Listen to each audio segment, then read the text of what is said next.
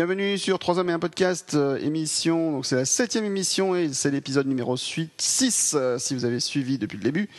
Euh, donc l'été est enfin arrivé, c'est la saison des blockbusters et aussi un moment propice à la réflexion parce qu'il nous arrive parfois de réfléchir, n'est-ce pas? Donc pour la, cette émission de l'été exceptionnelle, on va étudier un petit peu la relation parfois compliquée entre l'entreprise et Apple. On va se poser des questions en fait pour savoir si Apple aujourd'hui est une entreprise qui peut encore intégrer le monde de l'entreprise, le monde des professionnels, puisqu'aujourd'hui on dit souvent que c'est une euh, société qui est axée vers le grand public. On va voir si c'est vrai ou pas.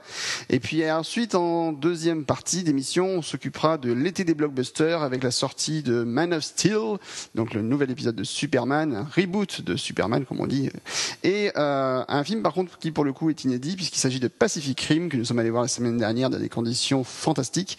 Euh, donc en détail, eh ben, on en parle euh, d'ici quelques minutes avec, euh, comme d'habitude, Laurent Pertois. Bonjour Laurent. Bonjour tout le monde. Salut tout Laurent. Enfin, c'était facile. Oui, bah écoute, voilà, ça c'est fait. Euh, bon, comment ça va-t-il de cette semaine? Il a fait beau, qu'il a fait chaud, tout ça? Il fait beau, il fait chaud et on va travailler. Il est un beau MacBook Air. Euh, je travaille encore et j'ai eu un joli cadeau de mon patron qui m'a offert, enfin, voilà, qui m'a offert, Voilà. oui, il m'a offert. Un MacBook Air 13 pouces euh, 2013. euh, et voilà, c'est c'est juste un chameau ce truc. euh, C'est Un un, chameau chameau. de course. D'accord. C'est-à-dire qu'il marche avec de l'eau uniquement? Oui, c'est ça. Je verse de l'eau dessus et il démarre. et, et, et ton patron rachète ça le lendemain. Il est sympa. Ouais, c'est ça. Il commence à trouver ça un peu lourd quand même. tu m'étonnes. Bien. Chef, j'en fais un autre. Non, c'est un chameau, parce que je, n'arrive pas à l'épuiser. La batterie, euh, l'autre jour, il était à 78%, il m'a annoncé encore 9 heures, j'étais en train de le préparer. Enfin bon, c'est inépuisable, cette bête-là. C'est pas mal. Ça, Ah ça donne envie d'un- la même chose, mais avec un, un MacBook Pro Retina, ce serait pas mal. Et ça, ça va pas être pour demain, je pense. Non Mais, euh, et puis c'est léger sur le dos. Ah, ça, c'est- C'est sûr que ça change un petit peu de. Vous vous rappelez les portables qu'on avait il y a quelques années, quand même, il y a 13-14 ans? Les gros PowerBook G3, tout ça. On les trouvait formidables à l'époque, et puis en fait. euh, 2 kg 7, je crois, mon G3 333, et un Wall Street, c'était pas 3 kg pour les plus gros? Euh, oui, 3 kilos pour les Wall Street, tout à fait. Oui, c'était Ah, bête ça, bête à l'époque. C'était Nos épaules s'en souviennent encore Et Souviens-toi la révolution que ça avait été quand on avait eu des titaniums. On dit Oh, c'est léger 2 Ouais. kg 1. Oui, ça, ça, ça- ça tient pas dans le temps, mais c'est léger. Oh oui, Oui, c'est ça. je suis d'accord, les titanium. euh, Un jour, on, on fera une émission spéciale sur, sur les, nos Macs préférés, nos Macs détestés. Ça pourrait être assez marrant. mais dédié juste euh, charnière des, des titanium. Voilà. Mon Dieu. Salaud. Une émission entière. Une émission entière d'insultes. Bien, merci Laurent. Mourad. Ma mémoire a bonne. hein. Je, ah bon, je, je, je veux juste signaler PowerBook G3 bronze 2 kg 7. Ah, c'est pas mal. hein. Bon. G3 série 3 kg 5 pour le plus gros. Ah, c'est pas mal. Pas mal. Donc, voilà. Mais ça, c'est quand le disque dur était plein. Oui, c'est ça. Eh oui, bah, Allez, elle, était à bonne. toi. Elle était bonne. bah, elle était écoute, bonne. euh, bonjour à tous. Après, rien de rien de bien neuf. Donc, euh, moi, je fais cette émission en direct de mon MacBook Pro que mon ancien ancien patron euh, m'a offert quand je suis parti. Euh, mine de rien. Il était bien content de te voir partir, faut dire. Je ne vois que ça. Je ne vois que ça. Donc belle machine de, de 2006, hein, fin d'année 2006, novembre 2006, si j'ai bonne mémoire, et je suis toujours abasourdi de voir à quel point cette machine euh, fonctionne bien. Voilà, on, on s'en faisait le, le- on en parlait avec Laurent hors antenne. euh, euh, à, à part quelques petites lenteurs au, au démarrage qui, qui sont liées au fait que c'est un, un disque dur traditionnel, euh, la machine est vraiment euh, sept ans après et, est vraiment incroyable. Bon, la batterie c'est plus ça, c'est clair, mais sinon vraiment elle n'a pas bougé d'un d'un iota. Je pense qu'en fait, le, le- le truc, c'est que les machines Intel, en fait, vieillissent encore beaucoup moins vite. J'ai l'impression que les machines PowerPC. C'est peut-être une impression, mais. Bah, je je, pense- je je pense suis assez d'accord avec toi. Je suis assez d'accord avec toi. Bon. Mm, mm. Écoutez, on en fera un jour un débat là-dessus, mais pour le moment, c'est pas le sujet. Euh, donc, eh bien, on va commencer tout de suite avec Apple et l'entreprise. Moi, je vais bien, mais on s'en fout, hein, c'est pas grave. Euh, Et, et comment euh, vas-tu, Guillaume? écoute, je vais bien, mais on s'en fout. Donc, tout va bien, y a pas de souci. Euh, on va essayer de faire une émission plus courte parce qu'en plus c'est l'été et que on a plein de raisons de faire une émission plus courte. Donc, euh, on commence tout de suite avec un super générique.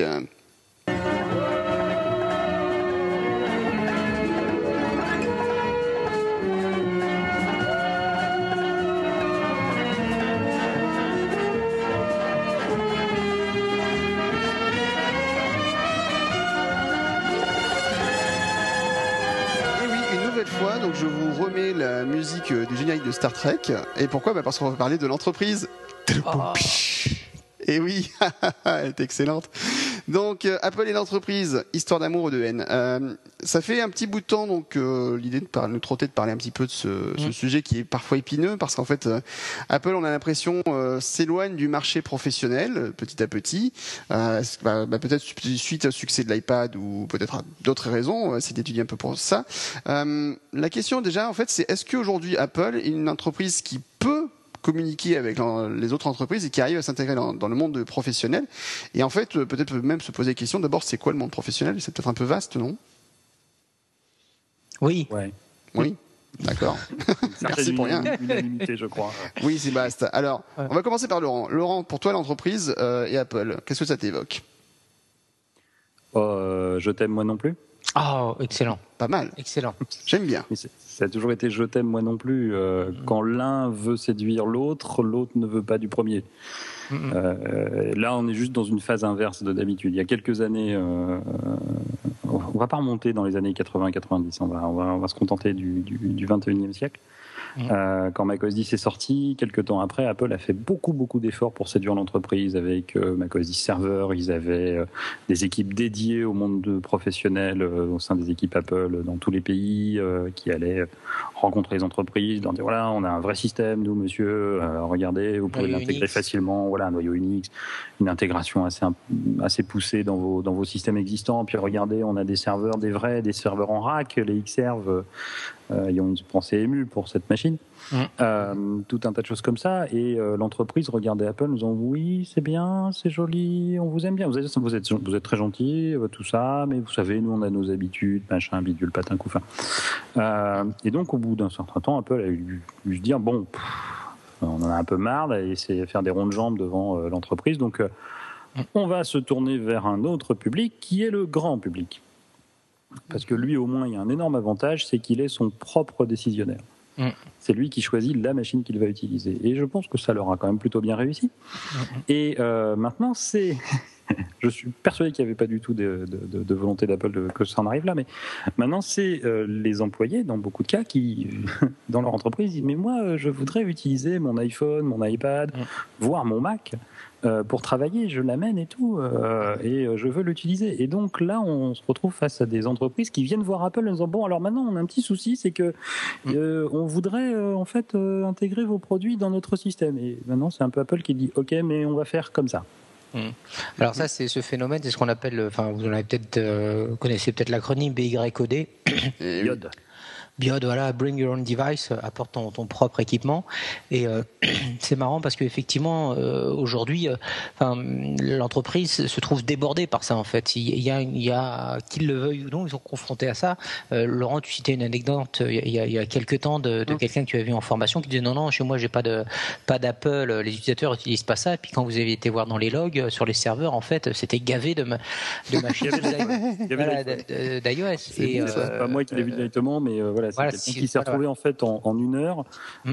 d'un état où non, je ne veux pas Apple, enfin, je, ne- je n'envisage pas encore d'avoir de l'Apple sur mon, sur mon système d'information, Mm. à j'en ai 15 000 Voilà, c'est ça. Et, euh, et- et- en une heure, une paille.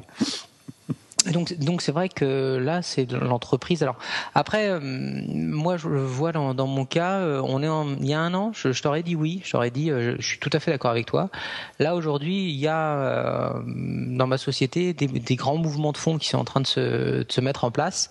Et il y a quand même toujours, toujours, c'est pénible. Il y a quand même encore une grosse frilosité par rapport à Apple. Et là, je vois, on est en train de voir pour faire euh, entrer des tablettes.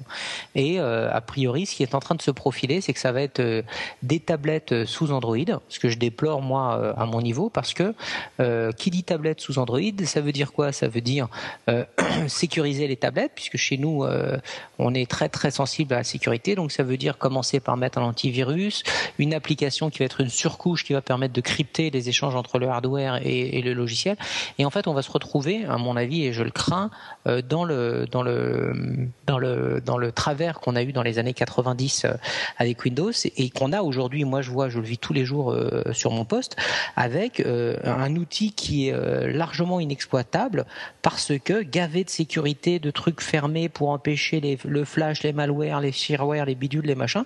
Et au final, l'utilisateur, là dans, dans le dos, si j'ose dire, parce que la machine est tellement bridée pour éviter tous les risques possibles et imaginables que c'est contre-productif auprès de l'utilisateur. Et je crains aujourd'hui que, au niveau euh, tablette, c'est ce soit vers ça que certaines entreprises s'orientent toujours avec le bon, euh, bon vieux réflexe. Ah, Apple c'est fermé, et puis on est frileux, on connaît pas, on veut pas se mouiller. Euh, on va, on est obligé de passer par l'Apple Store pour mettre des applications, alors que c'est pas vrai. Et je pense que malgré tout, le, le, Apple et l'entreprise, le, le, le, point de clivage qu'il y a et qu'il y aura toujours, c'est le manque d'information, de communication entre ces deux-là. Je rencontre plein de gens qui sont convaincus que, euh, enfin, qu'Apple fait de l'Apple Talk, que j'exagère, mais qui sont convaincus que de toute façon iOS c'est fermé, on pourra rien faire. Je dis mais si, il y a des moyens de distribuer euh, en interne sans, sans aucun souci. Mais une fois que tu leur dis ça, l'étape d'après, c'est ouais, mais moi je connais pas, euh, j'ai un peu peur, etc.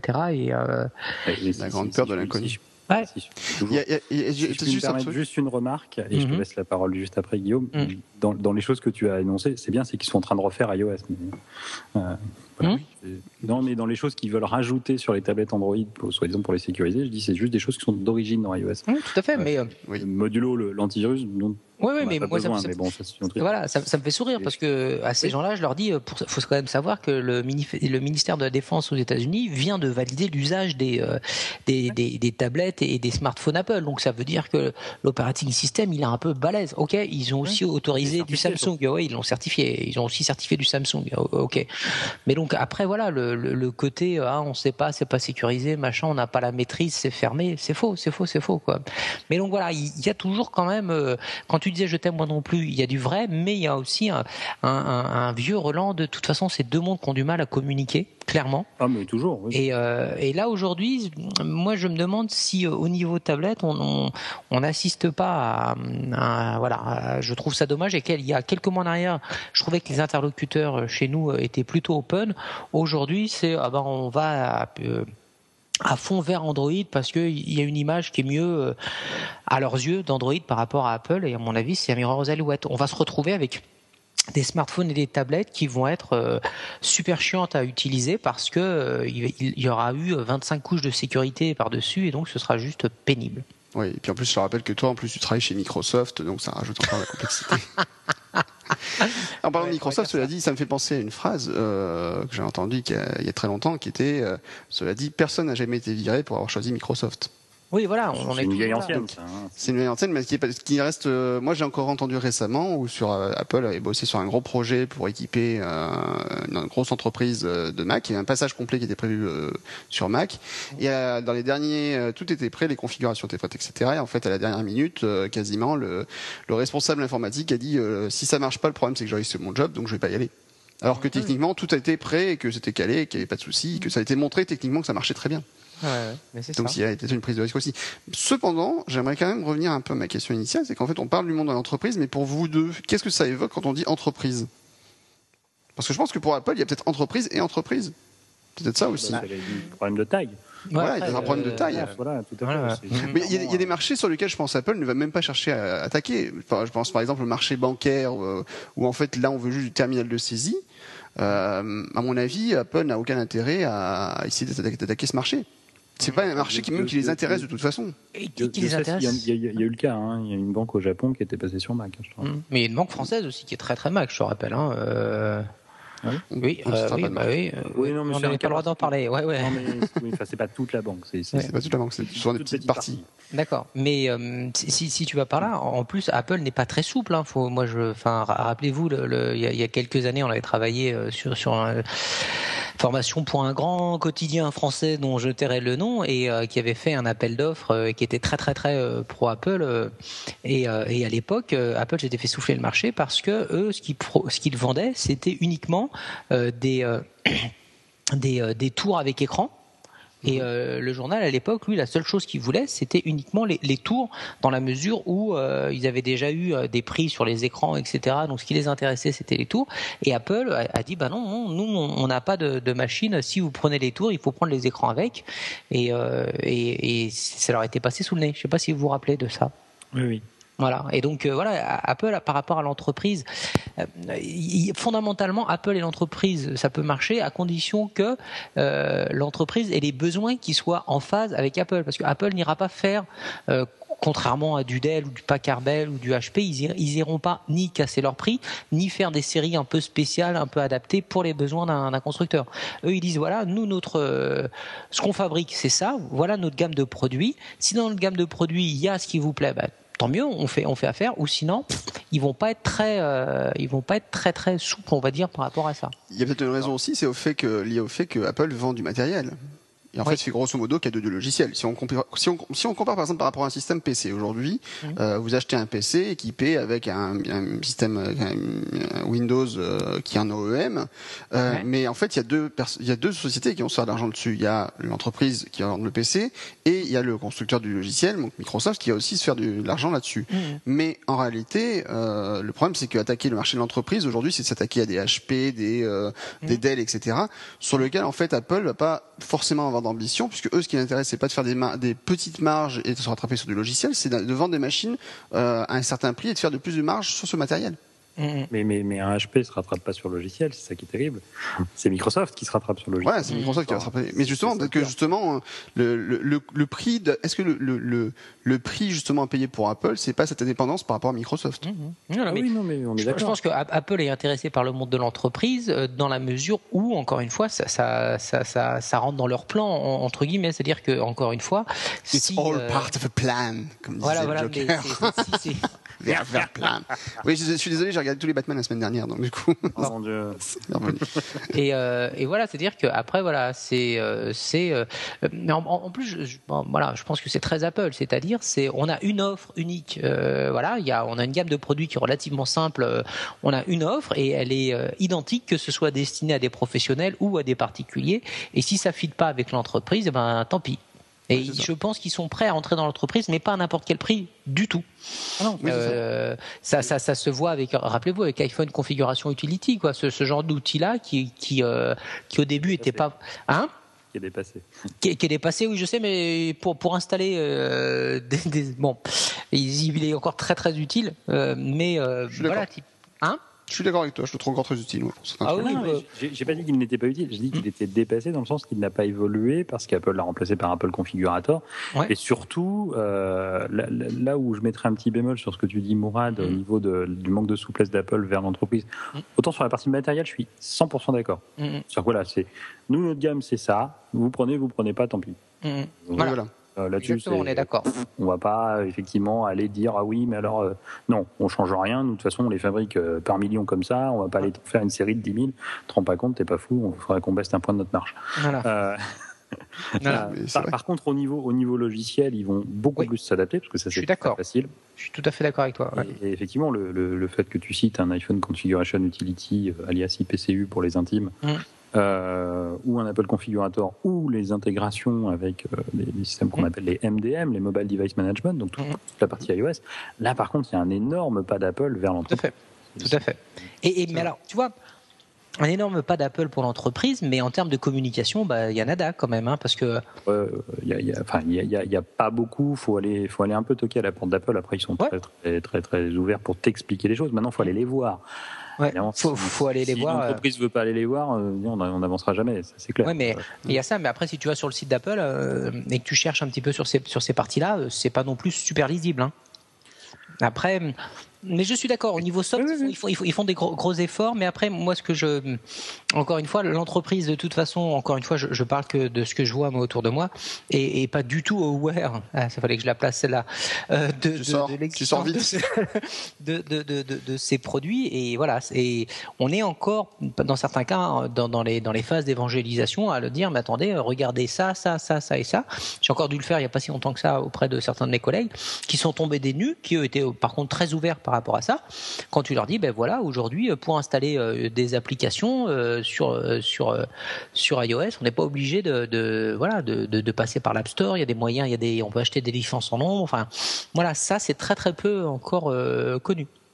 Bon après c'est relativement récent, mais euh, donc voilà. Et, en plus vous, vous, remarquerez que quand même depuis tout à l'heure on parle de, du Mac en entreprise, on est, on est passé tout de suite sur iOS et, euh, et, euh, et tablette et, et, et, iPhone parce que c'est clair que bon au niveau machine pure et dure c'est encore c'est encore un autre débat.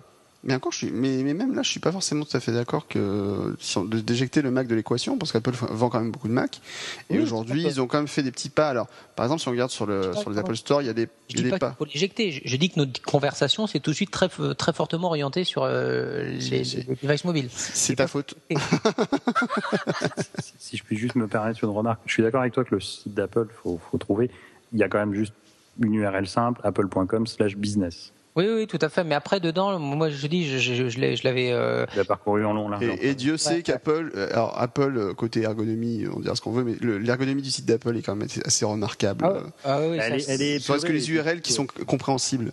Oui, ça, c'est vrai. ça, ça, ça, ça, ça, c'est très bien. Mais par contre, quand tu commences à chercher des, des docs sur sur les applications en entreprise, la distribution d'applications en entreprise et, et ce genre de choses là, à un moment donné, tu, tu te perds vite. Hein. Tu sais plus où t'es. C'est c'est assez peu clair. Moi, c'est l'effet. Alors, j'ai trouvé les docs que je cherchais, j'ai pu les distribuer, etc. Mais j'ai trouvé sur ce coup-là pas forcément euh, très très clair. C'est euh, une présentation générale. Pour en savoir plus, tu vas sur une autre page et à un moment donné. Tu, tu, tu tombes dessus un peu par hasard, quoi. Donc euh, moi, je, je trouvais que cette, cette partie-là était perfectible. Mais bon, point barre. Guillaume, tu disais quelque chose. Ça m'arrive, oui, de dire quelque chose. Non, mais c'était intéressant, je veux dire. Euh, merci, Mourad. Euh, bien, bien envoyé. Le, là, alors sur le, non, je reviens par rapport au marché de l'entreprise justement. En fait, le souci, c'est que je pense en fait il y a, il y a deux choses dans l'entreprise. Il y a la grosse entreprise sur Ouais. lequel, qui a marché sur lequel, bah, en fait, on espérait qu'Apple y aille un peu parce que, bah, ils ont commencé à attaquer avec les Xserve. Il y a eu des, des choses qui sont arrivées un peu, un peu plus costauds que d'habitude, on va dire. Euh, 10 Server avait une certaine ambition à une certaine époque. Euh, et en même temps, je pense que pour eux, ce qui, peut-être que le- ils sont peut-être juste en train de se dire, de toute façon, ce marché euh, de l'entreprise tel qu'il est aujourd'hui, qui ne cherche qu'à avoir des machines au coût le plus faible, finalement, on va jamais y arriver. Euh, c'est trop trusté par des grosses structures, euh, par Microsoft, par Dell, par HP, par Lenovo et Co. Et finalement, pourquoi s'enquiquiner alors que, en dehors de ces grosses entreprises qui finalement représentent qu'une petite partie de l'entreprise hein, réellement, euh, des entreprises existantes, il y a plein de petites entreprises qui elles sont plus proches d'un marché pro. Alors, j'aime pas ce mot, le fameux prosumer, le, consommateur professionnel, mais qui sont plus proches en fait d'un donc de, du cœur de marché d'Apple, donc qui sont plutôt des petites entreprises qui elles sont prêtes à passer au Mac. Et ça, par contre, c'est quelque chose qu'on voit beaucoup plus souvent aujourd'hui. C'est-à-dire qu'il y a dix ans, je pense que quelqu'un vous aurait dit, euh, je lance ma boîte, euh, qu'est-ce qu'il me faudrait comme ordinateur? Moi, j'aurais dit, il faut un Mac. On m'aurait rayonné.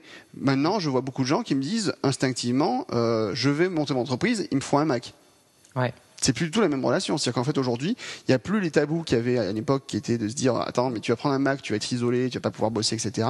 Aujourd'hui, il y a peut-être moins de questions à se poser à ce niveau-là.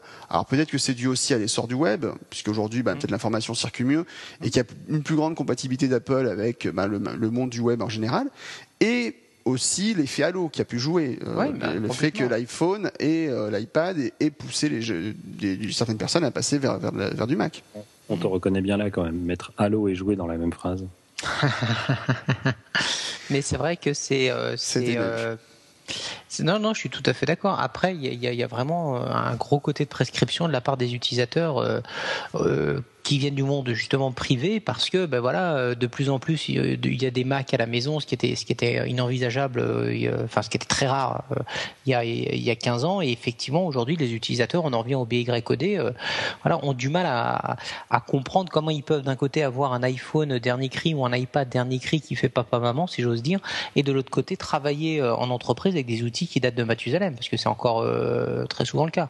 Et effectivement, tu as une attitude aujourd'hui quand tu montes une petite boîte, pour pas tu te dis... euh, Bon, l'image d'Apple, c'est vraiment redoré, quoi. C'est, c'est, euh, je suis assez d'accord avec toi. L'entreprise euh, multinationale, etc., qui a tout son, tout son, tout, voilà, toute son architecture, tous ces serveurs qui tournent sur Active Directory avec des, des serveurs Exchange dans tous les sens, restera, à mon avis, l'entreprise la plus frileuse pour faire rentrer du Mac d'une manière ou d'une autre, c'est clair. Peut-être aussi, euh, peut-être qu'aujourd'hui, justement, le, le passage du Mac dans l'entreprise est peut-être aussi facilité. Alors, il y a peut-être autre chose. Il y a eu euh, l'intégration de technologies comme l'Active Directory. Euh, Laurent, explique-nous un peu tout ce qui tout ce qui se passe autour d'Active Directory. C'est ton domaine, t'aimes bien tout ça. le, le- le- le répertoire actif Le répertoire actif, oui, bien sûr. Oui, alors. Merci les traducteurs. Ah, c'est un grand moment de bonheur ce jour-là. Oui. Euh, C'était dans une doc Apple, hein, pour la petite histoire. Voilà. Où la- le traducteur a décidé de transformer la- l'Active traduire. Directory Microsoft. Ils ont traduit littéralement par répertoire actif. Je, te rassure, l'Open Directory d'Apple est devenu le répertoire ouvert. hein. Hum, Active Directory, c'est un système qui permet aux entreprises de centraliser des informations sur leurs utilisateurs, ce qu'on appelle un annuaire, hein, comme, euh, Oui. comme à la grande époque, la glorieuse époque euh, de l'annuaire papier et du Minitel. Euh, et donc, effectivement, euh, Microsoft a une part importante, notamment dans les entreprises euh, dans, ce domaine, hein, les annuaires, avec son, ses serveurs Windows, Windows qui utilisent donc ce qu'on appelle donc l'Active Directory, qui évidemment est conçu pour avoir à l'autre bout des postes Windows comme client. Tout est bien intégré de ce point de vue-là. Mais Apple a fait en sorte que macOS 10 puisse s'intégrer dans ces systèmes d'information Active Directory en rajoutant euh, ce qu'on appelle un plugin à son architecture qui s'appelle L Open Directory. Euh, et ce petit plugin qui est gratuit, hein, qui est livré avec le, le système, hein, il n'y a rien à rajouter, euh, permet, euh, une fois qu'il est configuré, hein, ça se fait en, quelques clics, euh, à un utilisateur de Mac sur le, réseau de l'entreprise d'utiliser son compte Active Directory et tous les bénéfices qui peuvent en découler euh, de ce point de vue-là. En quelques mots. Et alors, quand je dis euh, permet à l'utilisateur de son Mac, euh, je, je vous rassure tout de suite où je vais vous décevoir très rapidement. C'est pas parce que vous allez arriver avec votre Mac et que vous allez cocher la petite case qui dit Active Directory que ça va fonctionner. Non, il faut que le, Non, il faut quand ça. même que les administrateurs du, du- de, de- de votre entreprise euh, intègrent. d'accord. Voilà, il faut qu'ils disent oui d'abord. Parce qu'il va falloir trouver. un peu de passe magique euh, pour pouvoir euh, configurer le tout. Il faut la trouver, la petite case dont tu parles, je te rappelle. Oui, enfin la, la doc elle est Ouais. accessible, mais, euh, mais il faut quand même un, un- en fait il faut que quelqu'un du, du, du, du- du service informatique Valide. euh, valide euh, par un, par un compte autorisé à ajouter une machine dans Active Directory pour parler technique. Donc, euh, mais une fois que c'est fait, et en fait c'est très transparent. hein, euh, moi, j'ai plusieurs entreprises dont, dont, dont je m'occupe euh, Mhm. au, au quotidien qui utilisent ça. hein, le, leur le service informatique est sur, un- sur Microsoft avec de l'Active Directory. on a des Mac à l'autre bout et, et euh, voilà, les utilisateurs, quand on crée un nouvel utilisateur, ben, on le crée dans l'Active Directory, puis après ils vont sur leur Mac euh, qu'on a configuré, ils tapent leur nom, le nom et le mot de passe qu'on leur a donné qui est stocké donc dans cet annuaire Microsoft, et puis voilà, ça fonctionne. Mhm. Donc là-dessus, c'était euh, c'était en fait un, quelque chose qu'Apple a intégré il y a déjà quelques années, hein, ça datait de 2003 si ma mémoire est bonne. Euh, et, euh, et de plus en plus, Apple dit, ben voilà, nous on s'intègre dans l'existant, voilà, on, on le se fond dans la masse. Ouais, tout à fait. Vous, vous n'avez rien à changer, vous avez un Active Directory Très bien, vous inquiétez pas, ça, On nous a va, ça nous va. On a ce Après, qu'il faut. ce qui peut coincer après, c'est plutôt certains matériels spécifiques. Euh, je pense par exemple à tous ces copieurs, des choses comme ça, où il y a des pilotes particuliers. Je des parle fois, pas d'imprimante. pas. Je sais, il faut jamais parler d'imprimante, c'est le mal. C'est le mal absolu. Mal Nous absolu. n'avons pas euh, L'informatique soit tellement si- plus belle si on passait aux sans papier, complètement zéro paper partout, et puis voilà. Les Mais oui. informatique, c'est pas ça, mais bon. Oui, Et Ouais, Laurent, tu t'y mets? Oui, Laurent Simé aussi. Et donc, euh, non, mais ça, cela dit, pour, pour dire sérieux, enfin, c'est vrai que le, il y a parfois des incompatibilités, mais dans l'ensemble, on arrive quand même un peu à se, à se battre et à, à réussir à faire quelque chose de cohérent, quoi. Et après, après, parfois, il n'y a pas le choix, il faut appeler des, con- il faut appeler des consultants compétents. C'est ça. Une, une adresse à donner, peut-être? euh, Jetnet Consulting. C'est pas mal. Mourad, tu l'auras ton chèque à la fin de la semaine. C'est bon. Bravo. Laurent, tu reviendras en deuxième semaine. Bon, Je pense que donc, moi derrière, je fais le consultant pour JetNet Consulting. en Mais bon. Non, voilà, exactement. Un loose dé. Mon nègre préféré. Je sais pas si, si j'étais que le tien. Voilà. C'est pas le souci. Euh, donc oui, enfin, donc moi je pense qu'aujourd'hui Apple, en tout cas, a, a quelques cartes intéressantes en jeu pour entrer dans l'entreprise, mais c'est vrai que c'est pas forcément quand on parle d'entreprise. euh, le jour, il y a eu un, un truc assez intéressant justement par rapport à la hum, sortie du livre de Johan Gini, dont on reparlera tout à l'heure. Euh, je suis allé voir sur les commentaires de Mac Génération où en fait, grosso modo, il y a des personnes qui nous expliquaient très doctement que de toute façon Apple faisait n'était pas professionnel parce qu'il n'avait pas certaines technologies qu'eux utilisaient tous les jours. Mais je pense qu'en fait, tout le monde n'a pas besoin forcément d'avoir des serveurs virtualisés euh, sur euh, 44 euh, racks euh, pour avoir un- pour avoir une entreprise fonctionnelle. Peut-être ça aussi. En fait, les besoins qu'a une, une grosse structure ne sont pas les mêmes qu'une petite structure. Donc là où effectivement on peut dire, pour la petite structure. hein? Et heureusement pour les petites structures, voilà. Mais pour autant, c'est pas pour autant qu'elle va pas pouvoir faire. Et en fait, c'est ça, c'est un truc qui me gêne pas assez souvent, c'est qu'en fait, euh, j'entends souvent dire que le Mac c'est pas professionnel. Mais en même temps, j'arrive, ça c'est un truc qui m'agace. C'est-à-dire qu'en fait, j'ai l'impression que quand on a un Mac, on peut pas bosser. Mon boulot, je le fais tous les jours sur du Mac. Il y a plein de gens dans le monde entier qui bossent sur du Mac et on arrive à bosser. Donc pourquoi on continue à penser que le Mac n'est pas professionnel? Ça veut dire quoi professionnel finalement? C'est ça le problème aussi. Bah, après, c'est ça, tu sais, c'est le, le, syndrome euh, de, de l'iBook Orange. C'est euh, c'est pour euh, c'est pour faire joujou, quoi. C'est pas c'est une mm. machine pour les graphistes. Après, ce qui est très très intéressant, c'est de voir que 30 ans après, il y a quand même toujours ces vieux relents de ouais c'est pour c'est pour des chevelus c'est pour des graphistes ou, ou c'est pour faire du traitement de texte maintenant du vrai mm. boulot viril en, informatique non ça ça c'est pas c'est pas fait ça, c'est vrai que la plupart des entreprises, les gens ne font pas de traitement de texte ou de choses comme ça. C'est bien connu. Mmh, mmh. Mais non, mais vrais utilisateurs, hein, pas du service informatique. Hein. Non, non, mais après, on est. Alors que je pense que dans 90% des entreprises, quand vous demandez euh, c'est quoi le système que vous avez installé sur la machine, on va vous répondre Word. Ou Excel. ah ouais, ça, Ou Excel. c'est clair. Plus Excel encore. Plus Excel. Ouais, c'est plus. Ou PowerPoint éventuellement, oui, effectivement. Ah, mon Dieu. Le jour, j'ai eu une réflexion très intéressante. Euh, d'une utilisatrice qui, qui m'a demandé de lui installer Keynote euh, parce qu'elle avait reçu en fait d'une filiale américaine. Mm une filiale. Euh, une présentation au format Keynote et elle me dit bah, voilà, faut me l'installer parce que nous on n'a que PowerPoint puisque c'est le choix de la filiale française, c'est d'utiliser PowerPoint puisqu'ils ont du Mac et du PC. Et je dis mais du coup je lui ai demandé mais qui vous a envoyé un Keynote? Elle dit ah ben nos collègues américains parce qu'ils ont que du Mac et ils utilisent que Keynote et ils ont de la chance. oui, ça peut se comprendre. Voilà. Oui, c'est excitant, c'est intéressant comme réflexion. Ils ont du Mac, ils ont de la chance. Mais en fait, c'est ça, c'est qu'en fait, il y a quelques années, c'était le Mac était le, côté un peu elle, pestiféré. donc, elle, elle avait un Mac, donc elle. Donc ça Pas, pas ce problème-là. Mais, c'était sur Keynote, surtout qu'elle estimait qu'ils avaient de la chance. qu'elle dit, mais je, je n'en peux plus de PowerPoint. Mm. Mais je pense que quand tu fais, moi, enfin, à chaque fois que j'ai fait une démonstration de Keynote à qui que ce soit, euh, euh, quand il revient sur PowerPoint, il, a envie de pleurer. Enfin, Keynote est toujours un outil super en avance sur plein de points par rapport à PowerPoint.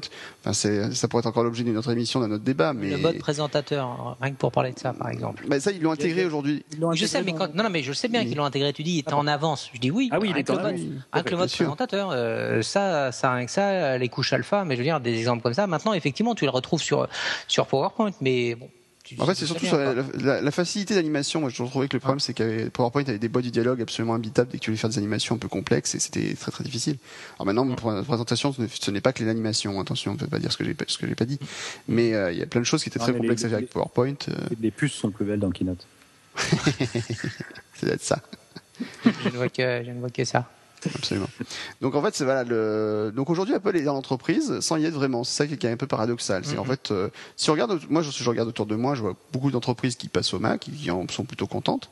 Euh, mais c'est de la petite entreprise. Mais tu, mm. tu sais, j'en reviens toujours à ce que j'avais dit quand j'ai monté euh, mon, ma société en 2006. Euh, bientôt 7 ans d'ailleurs, ça va être en mois d'août, on fêtera les 7 ans, mine de rien. Euh, le, la, la société, j'ai monté, j'ai pensé que j'aurais pas mal de demandes justement venant de plutôt de grosses structures. Mais en fait, en réalité, les grosses structures, elles n'ont pas de problème à former les techniciens ou à faire appel à des, des, intervenants en interne plutôt qu'en externe. Et mm-hmm. donc, la grosse partie de ma, ma clientèle aujourd'hui, à 95%, ça reste de la PME PMI. Et ce sont mhm. des sociétés entre 1 et 10 personnes, 15 personnes, on va dire mhm. maximum. Et ce sont des sociétés qui marchent très bien et qui sont très contentes mhm. d'avoir du Mac. Et euh, dans l'ensemble, je ne le vois pas forcément pour beaucoup de problèmes. Bon, après, voilà, il y a toujours des petites choses.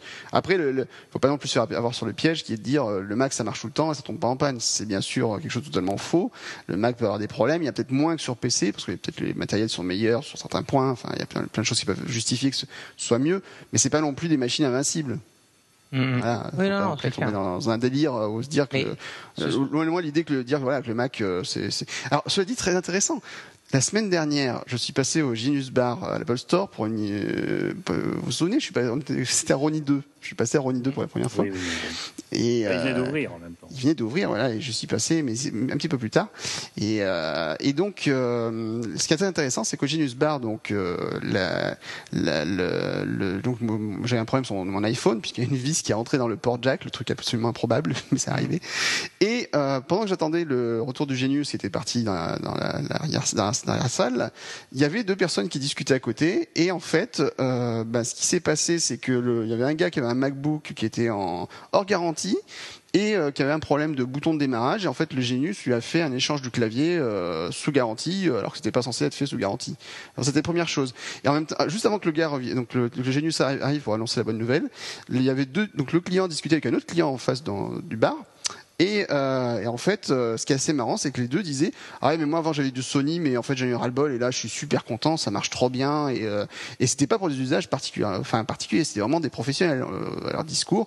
Et les deux étaient vraiment des switchers, donc c'est des gens qui venaient du PC et qui passaient au monde Mac. Et en plus, je pense qu'Apple a une large plus-value sur la partie euh, service. Et c'est peut-être là aussi une, un- une de leurs forces aujourd'hui. C'est-à-dire qu'ils ont peut-être un service que les autres ne sont pas capables d'assurer.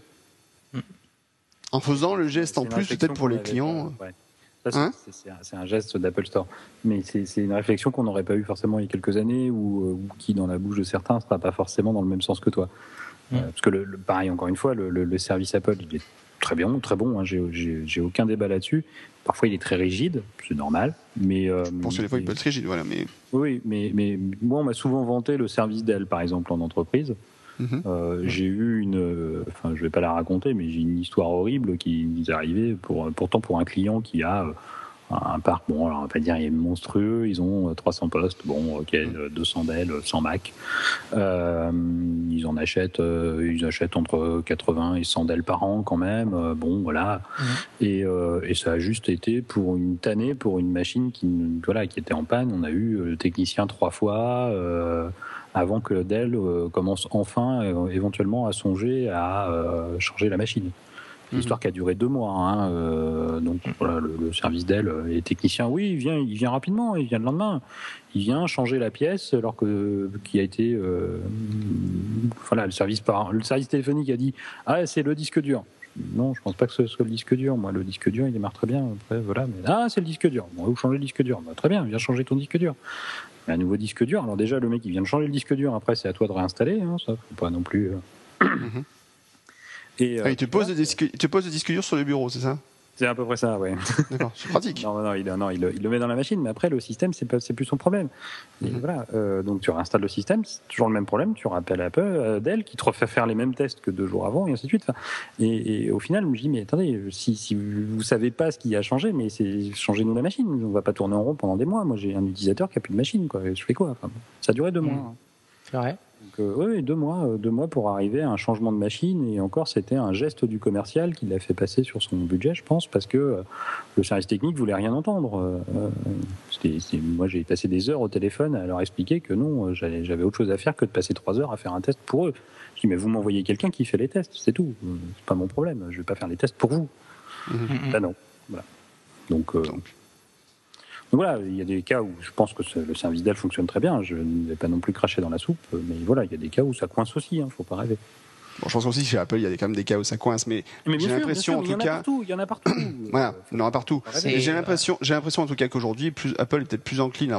Peut-être moins maintenant avec le temps, mais enfin, j'ai l'impression qu'Apple en tout cas a toujours été plus encline à faciliter justement la vie aux clients en accordant justement ce genre de une exception justement à la règle.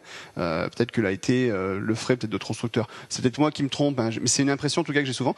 Et pour revenir à la discussion donc euh, ces deux personnes qui étaient au, au Genius Bar, ce qui est assez marrant, c'est qu'effectivement c'était des purs switchers et ce qui mettait en avant, c'était quand même la qualité du service et euh, la Mmh, qualité matérielle, etc. Mais la qualité du service revenait beaucoup. Mais la, qualité du service, je pense, dans les Apple Store et effectivement au Genius Bar est quand même assez souvent Euh, Mmh, le, seul point noir des, du Genius Bar, c'est les délais d'attente. Ça, c'est clair. C'est évident. Oui, bah, de toute façon, dans un Genius Bar, si vous voulez prendre un rendez-vous, euh, c'est une semaine avant, il faut avoir un peu de chance quand même. Ouais, puis il faut, C'est- avoir- voilà. faut bien tomber, quoi. C'est vrai. Mais on fait un coucou aux, aux amis du Genius Bar. euh, Tout à fait. qui- Salut à tous. qui- les Genius Bar qu'on salue au passage. Comme c'est Tout à fait. Genius Bar, ça nous entend. Si nous écoute, Genius.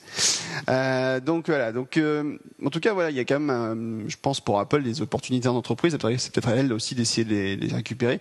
Mais c'est vrai que pour Apple aujourd'hui, bah, il est peut-être plus intéressant de se dire on attaque l'entreprise avec euh, des iPads ou des iPhones qu'avec du Mac. Je sais pas. Peut-être aussi il y a ça.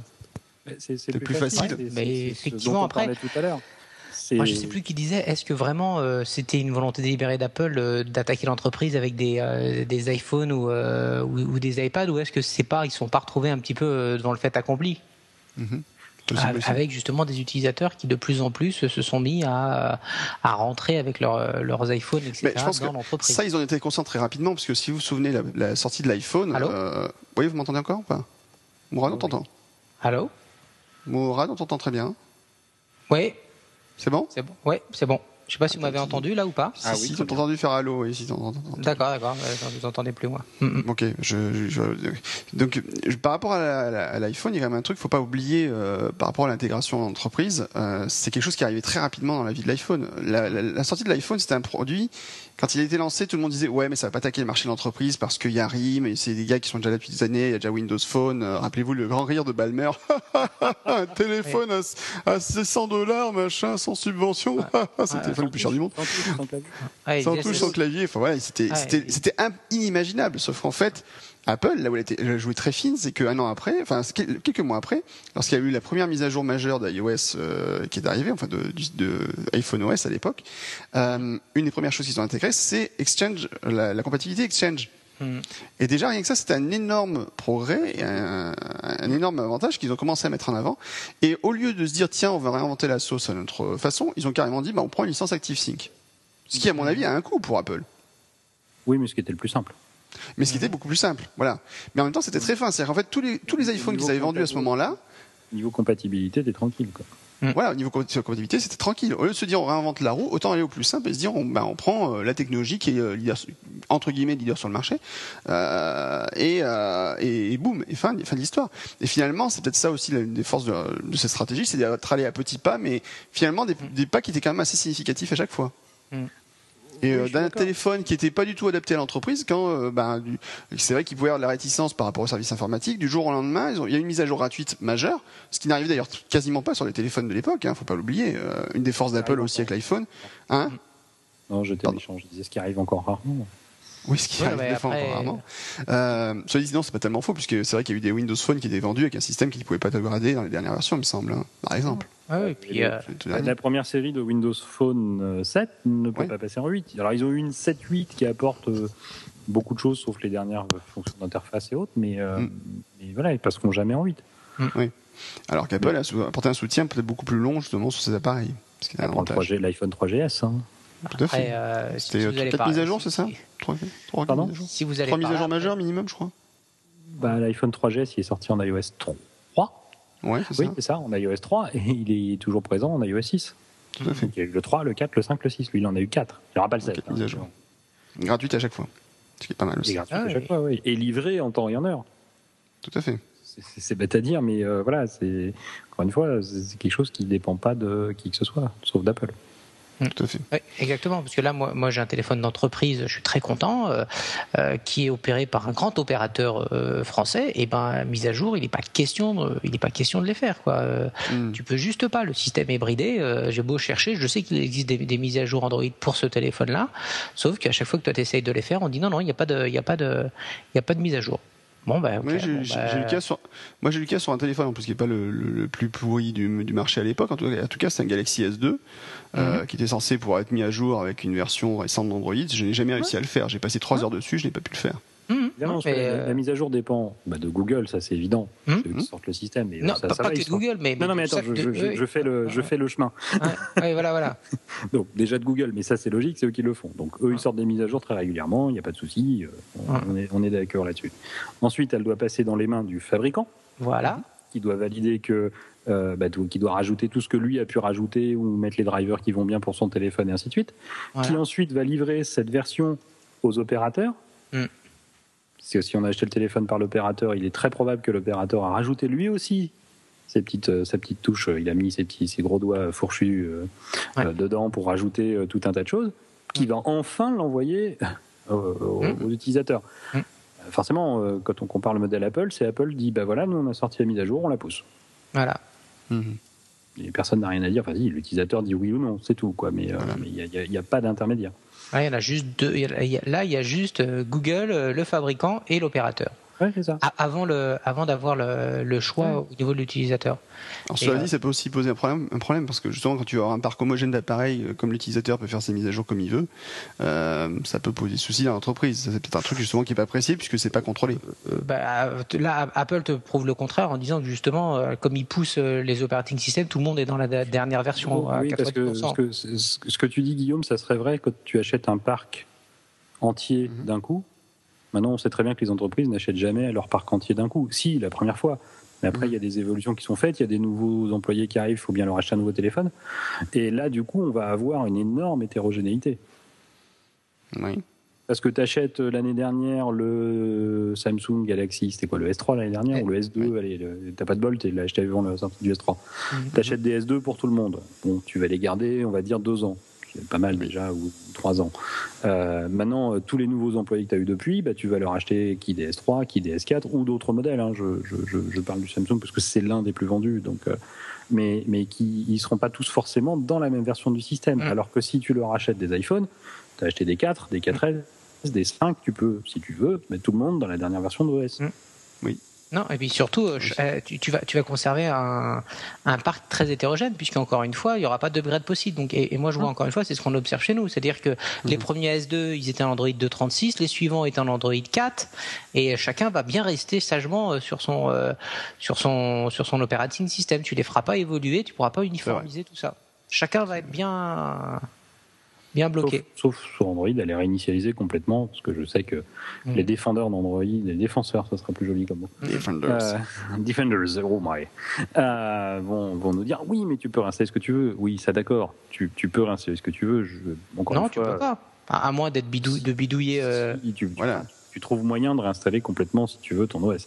Euh, mais mais c'est pas quelque chose de user friendly comme on dit. euh, et je vois pas encore une fois. Je, je sais, je la ramène tout le temps sur le tapis. Ma mère faire ça. hum, Ah bah, je- moi, moi, j'ai essayé de le faire, mais moi j'y suis pas arrivé. Pourtant, je suis pas totalement Et, idiot. et- et puis ça dépend des matériels. Il y a des matériels où tu ne peux vraiment pas parce que euh, le fabricant, on va penser à Motorola, a complètement mais verrouillé euh, le système de démarrage et euh, pour l'instant, ou alors euh, sauf cas exceptionnel, euh, il est absolument hors de question de, de- de- de- Mm, de changer. et donc euh, d'avoir les toutes dernières versions, sauf si Motorola le décide.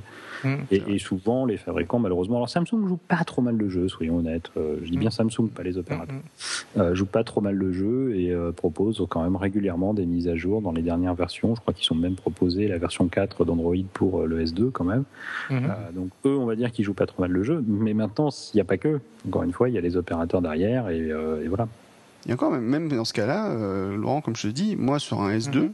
installé Android 4, j'ai pas réussi parce que l'application voyait pas le voyait pas le, la mise à jour que j'avais pourtant bien téléchargée, qui était la bonne version, la bonne c'était pour une Kies. version orange, etc.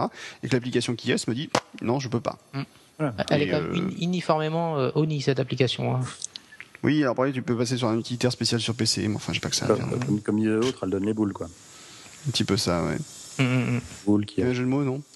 Oui, boule boule qui est. pièce. Voilà, voilà. Ah, voilà, pas mal, pas mal. Je, je regrette presque de ne pas avoir- l'avoir faite, tiens. Ah, Ouais, je sais, je sais, je sais. Mais c'est si tu veux, c'est un métier.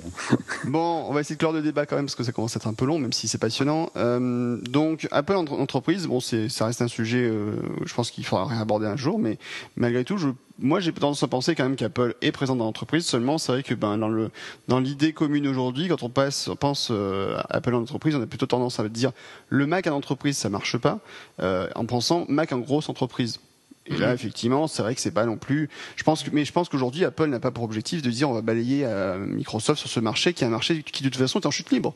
Puisqu'aujourd'hui, le marché du PC est en train de se casser la tête à, à grande vitesse, n'est-ce pas? Euh, Comme le montrent les dernières statistiques. Euh, donc, Moi, je ferais juste une dernière remarque. Tu disais, euh, et par, pour rebondir un peu sur ce que disait Mourad, euh, et ce qu'on disait, justement Mourad. tout, tout à fait, très, très, très justement, euh, Mourad. on ne le dira jamais assez. Merci Laurent. De, de rien, je t'en prie, Euh, en liquide comme d'habitude. Euh, ce, qui, euh, ce qui pousse peut-être certaines entreprises vers Android, c'est que euh, les, les- les services informatiques ont souvent eu peur de perdre leur contrôle le contrôle des appareils. C'est pour ça que beaucoup détestent complètement le, le, biode, hein, le fameux biode, mhm. euh, à, juste, pas juste titre. Il y a, il y a du pour et du contre. Hein, on va pas non plus. C'est un débat qui serait très long. Euh, mais, mais, mais, mais, pousser le bring your own device, donc l'utilisateur amène son appareil et l'utilise en entreprise, ça veut dire que le service informatique ne peut plus, comme tu le disais Mourad, faire ce qu'il veut sur l'appareil de l'utilisateur. Mhm. Voilà. Et, ça, c'est souvent quelque chose qui est honni par les services informatiques, euh, parce que c'est, euh, mais qu'est-ce, qu'est-ce que je vais faire? Bah, Du service, garçon, c'est ton métier. C'est vrai. non mais c'est, terrible. C'est moi, c'est, quelque chose que j'ai souvent vécu en, intervention en tant que consultant. C'est les services ou en, faisant des présentations en entreprise. C'est les services informatiques qui ont oublié que dans le, nom de leur service, il y a le mot service et qu'ils ne se mmh. mettent pas forcément au service des utilisateurs. C'est les utilisateurs qui doivent se plier au desiderata du service informatique. Moi, j'ai entendu des gens dire Ah non, mais c'est pas les utilisateurs qui vont me dire ce qu'ils vont faire. Bah, si, c'est leur métier. Moi, je suis pas comptable, hein, je vais pas décider ce qu'il faut comme outil pour un comptable si, le comptable me dit que dans son métier, il doit utiliser X, Y, Z, ben on va faire en sorte qu'il puisse utiliser X, Y, Z parce que c'est adapté à son métier. C'est pas moi qui vais mhm. décider pour lui. Après, il faut que ça s'intègre dans ce qui existe, d'accord, mais, mais c'est pas à moi de dire ah non, mais dorénavant, tu utiliseras euh, Windows Movie Maker parce qu'on va pas t'acheter première pour faire le montage de euh, la prochaine émission de TF1. Ça suffit amplement. Moi, j'arrive très bien à monter le film de mes vacances dedans. Avec iMovie. Ouais, ou iMovie. Non, mais iMovie, il faut acheter un Mac, t'es fou. Euh... non, mais voilà, mais c'est parfois ce genre de choses. Et, effectivement, Apple, Apple côté iOS, c'est un, un, peu moins vrai côté macOS mais Apple côté iOS a dit c'est power, power to the users, hein, c'est le pouvoir à l'utilisateur, c'est lui qui amène son appareil, c'est lui qui en dernier recours décide si oui ou non il veut s'intégrer au service au système informatique et qui peut à tout moment en sortir, ça il faut le savoir. Mhm. Euh, quand on parlait tout à l'heure de, de, serveurs de gestion d'appareils mobiles, les fameux MDM, euh, sur iOS, à tout moment, l'utilisateur peut sortir, peut dire je ne veux plus être géré par ce serveur. Mhm. D'accord. Donc il va de facto ne, va plus subir les quelques enfin les, les restrictions qu'on va pouvoir lui appliquer parce qu'on peut quand même appliquer des restrictions avec ces serveurs. Euh, il va dire non, ok les restrictions sont trop fortes, je n'en veux plus. Mais il peut pas choisir, c'est pas à la carte. Hein. Il dit pas je veux plus les restrictions et je garde le bon côté des choses. Il perd tout. Mm. D'où l'idée de quand on présente les choses, dire ok, vous avez des utilisateurs qui vont amener leur appareil, il va falloir faire jouer la carotte et le bâton. C'est le fameux principe de la carotte et du bâton. Tu veux donner un coup de bâton aux utilisateurs en les restreignant parce que oui, tu les intègres dans ton système informatique et donc tu veux leur imposer un minimum de règles quand même de sécurité. Euh, ben, il va falloir faire en sorte que pour qu'ils s'y plient, tu leur donnes une carotte suffisamment importante euh, pour les attirer. Voilà. Mm. Et qu'elle justifie euh, le petit coup de bâton que tu vas leur donner en disant OK, ton mot de passe, ça sera plus 1, 2, 3, 4, je vais t'obliger à mettre quelque chose d'un petit peu plus compliqué, euh, peut-être. Euh, que 1, 2, 3, 4, et je vais te couper, je ne sais pas, l'accès à iCloud par exemple, ou en tout cas au stockage de documents dans iCloud parce que ça pose des problèmes, nous, de sécurité. Mais d'un autre côté, tu pourras te connecter au Wi-Fi de l'entreprise, tu pourras recevoir tes mails quand tu veux, mm. et ainsi de suite, sur l'appareil que moi je ne gère pas complètement. Donc c'est ça, système de carotte et de bâton. Euh, mais voilà, c'était un pis-aller. Il y en a certains qui, voulaient tout. C'est un peu le cas que tu citais, Mourad. Ok, on va fournir l'appareil à l'utilisateur et il faudra surtout pas qu'il puisse faire quoi que ce soit comme on a toujours eu l'habitude de le faire. Ouais, c'est ça. Bon, Mourad, quelque chose pour rajouter à la conclusion Non, non, de Laurent. tout à fait, non, tout à fait. Euh, non, je suis tout à fait d'accord avec ça. Euh, voilà, le, Apple en entreprise, ça, ça c'est effectivement, il n'y a pas un Apple en entreprise, mais il y a Apple dans différentes entreprises, différentes, tailles d'entreprises. Voilà. Ouais, c'est vraiment ça. C'est différent. Autant dans les euh, dans les petites entreprises euh, euh, où chacun a la main, enfin on va dire, où, l'IT ne règne pas en, en maître ou en dictateur. ben voilà, on en trouve et, ça va bien. Maintenant sur des sur des des, des, des, des grosses sociétés où tu as un IT très très très fort, je pense qu'effectivement ça continuera à rester relativement anecdotique à moins mmh. d'avoir vraiment une volonté forte de, de, de, la direction, ce qui semble pas être le cas pour l'instant. Hein. Il y en a qui l'ont. d'entreprise, voilà. Ouais, ouais, mais bon, c'est pas. Hein? Voilà. Ok, bon ben merci messieurs, un, gros, un, bon gros débat comme on les aime. On essaiera d'approfondir tout ça peut-être dans une autre émission. Dans, dans deux ans, quand Apple euh, aura euh, été euh, aura 100% des entreprises à sa botte. Ah non, je te rappelle, Apple dans six mois ils sont morts, c'est pas possible. Ah pardon, oui c'est vrai, j'ai oublié en plus. vu le résultat, oui c'est forcément c'est médiocre, donc du ah. coup ils n'ont vendu que 21 millions d'iPhone, donc du coup ils sont vraiment au bord de la que de la faillite, je 35. crois. 35 35, Au lieu- euh, 35 au lieu des 28 mais prévus. Ah oui, bah pour une fois. 26, Ouais, mais ça doit, prévus. ça doit cacher quelque chose, je pense. Quelque Bah, chose ils ont vendu moins d'iPad C'est- que c'était prévu. Ah, C'est bah voilà. c'est le champ du signe. C'est le champ du signe. C'est ça, oui. c'est- De toute façon, euh, c'est bien connu. En parlant de signes, euh, j'ai vu le film il y a pas longtemps, c'était ouais, c'était pas mal. Celui avec Mel Gibson. J'ai cru que tu parlais de Joker. Allez, Joker. Bon, euh, non, on parle pas de Batman non plus. On va par contre passer à un de ses collègues, à savoir Superman. D'accord. Je me tape la tête contre le micro. hein. Ça s'entend pas, mais Pourquoi. Bref, Ma transition qui était pas belle Elle était magnifique. c'est avant, c'est avant. D'accord. Allez.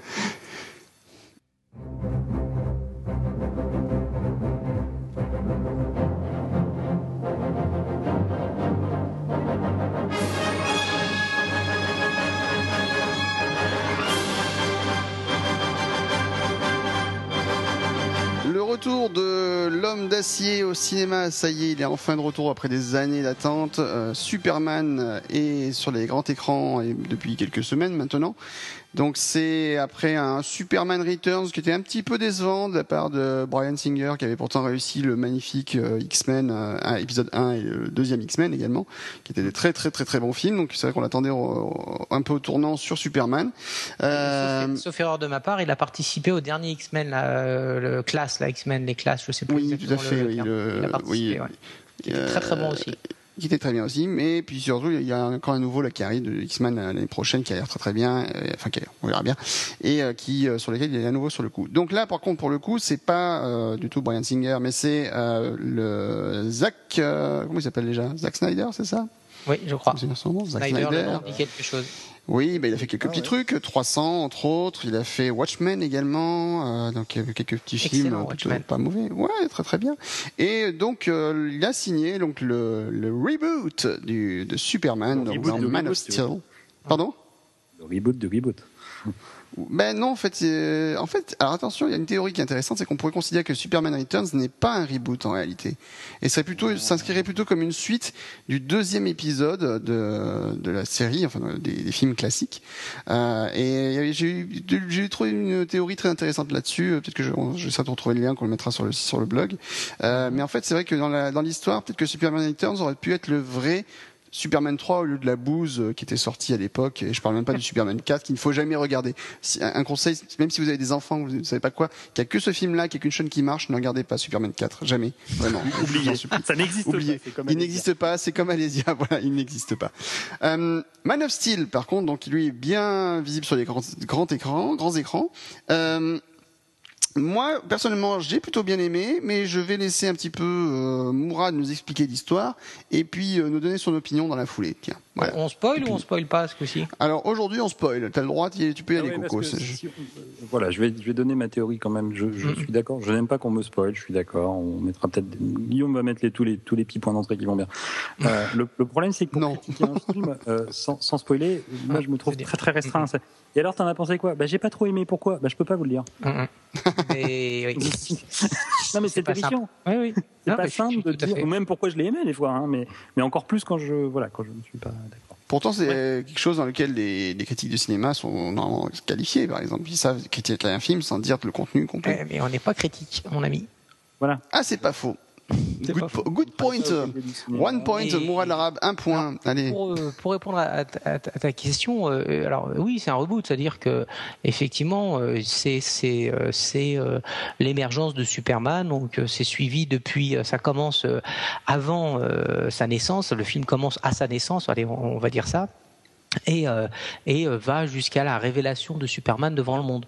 Et, euh, et c'est précisément tout, tout, tout ça, moi, qui fait que je, je- n'ai pas particulièrement apprécié le film, parce que, euh, alors, faut, faut que je situe le, le, le, le- personnage.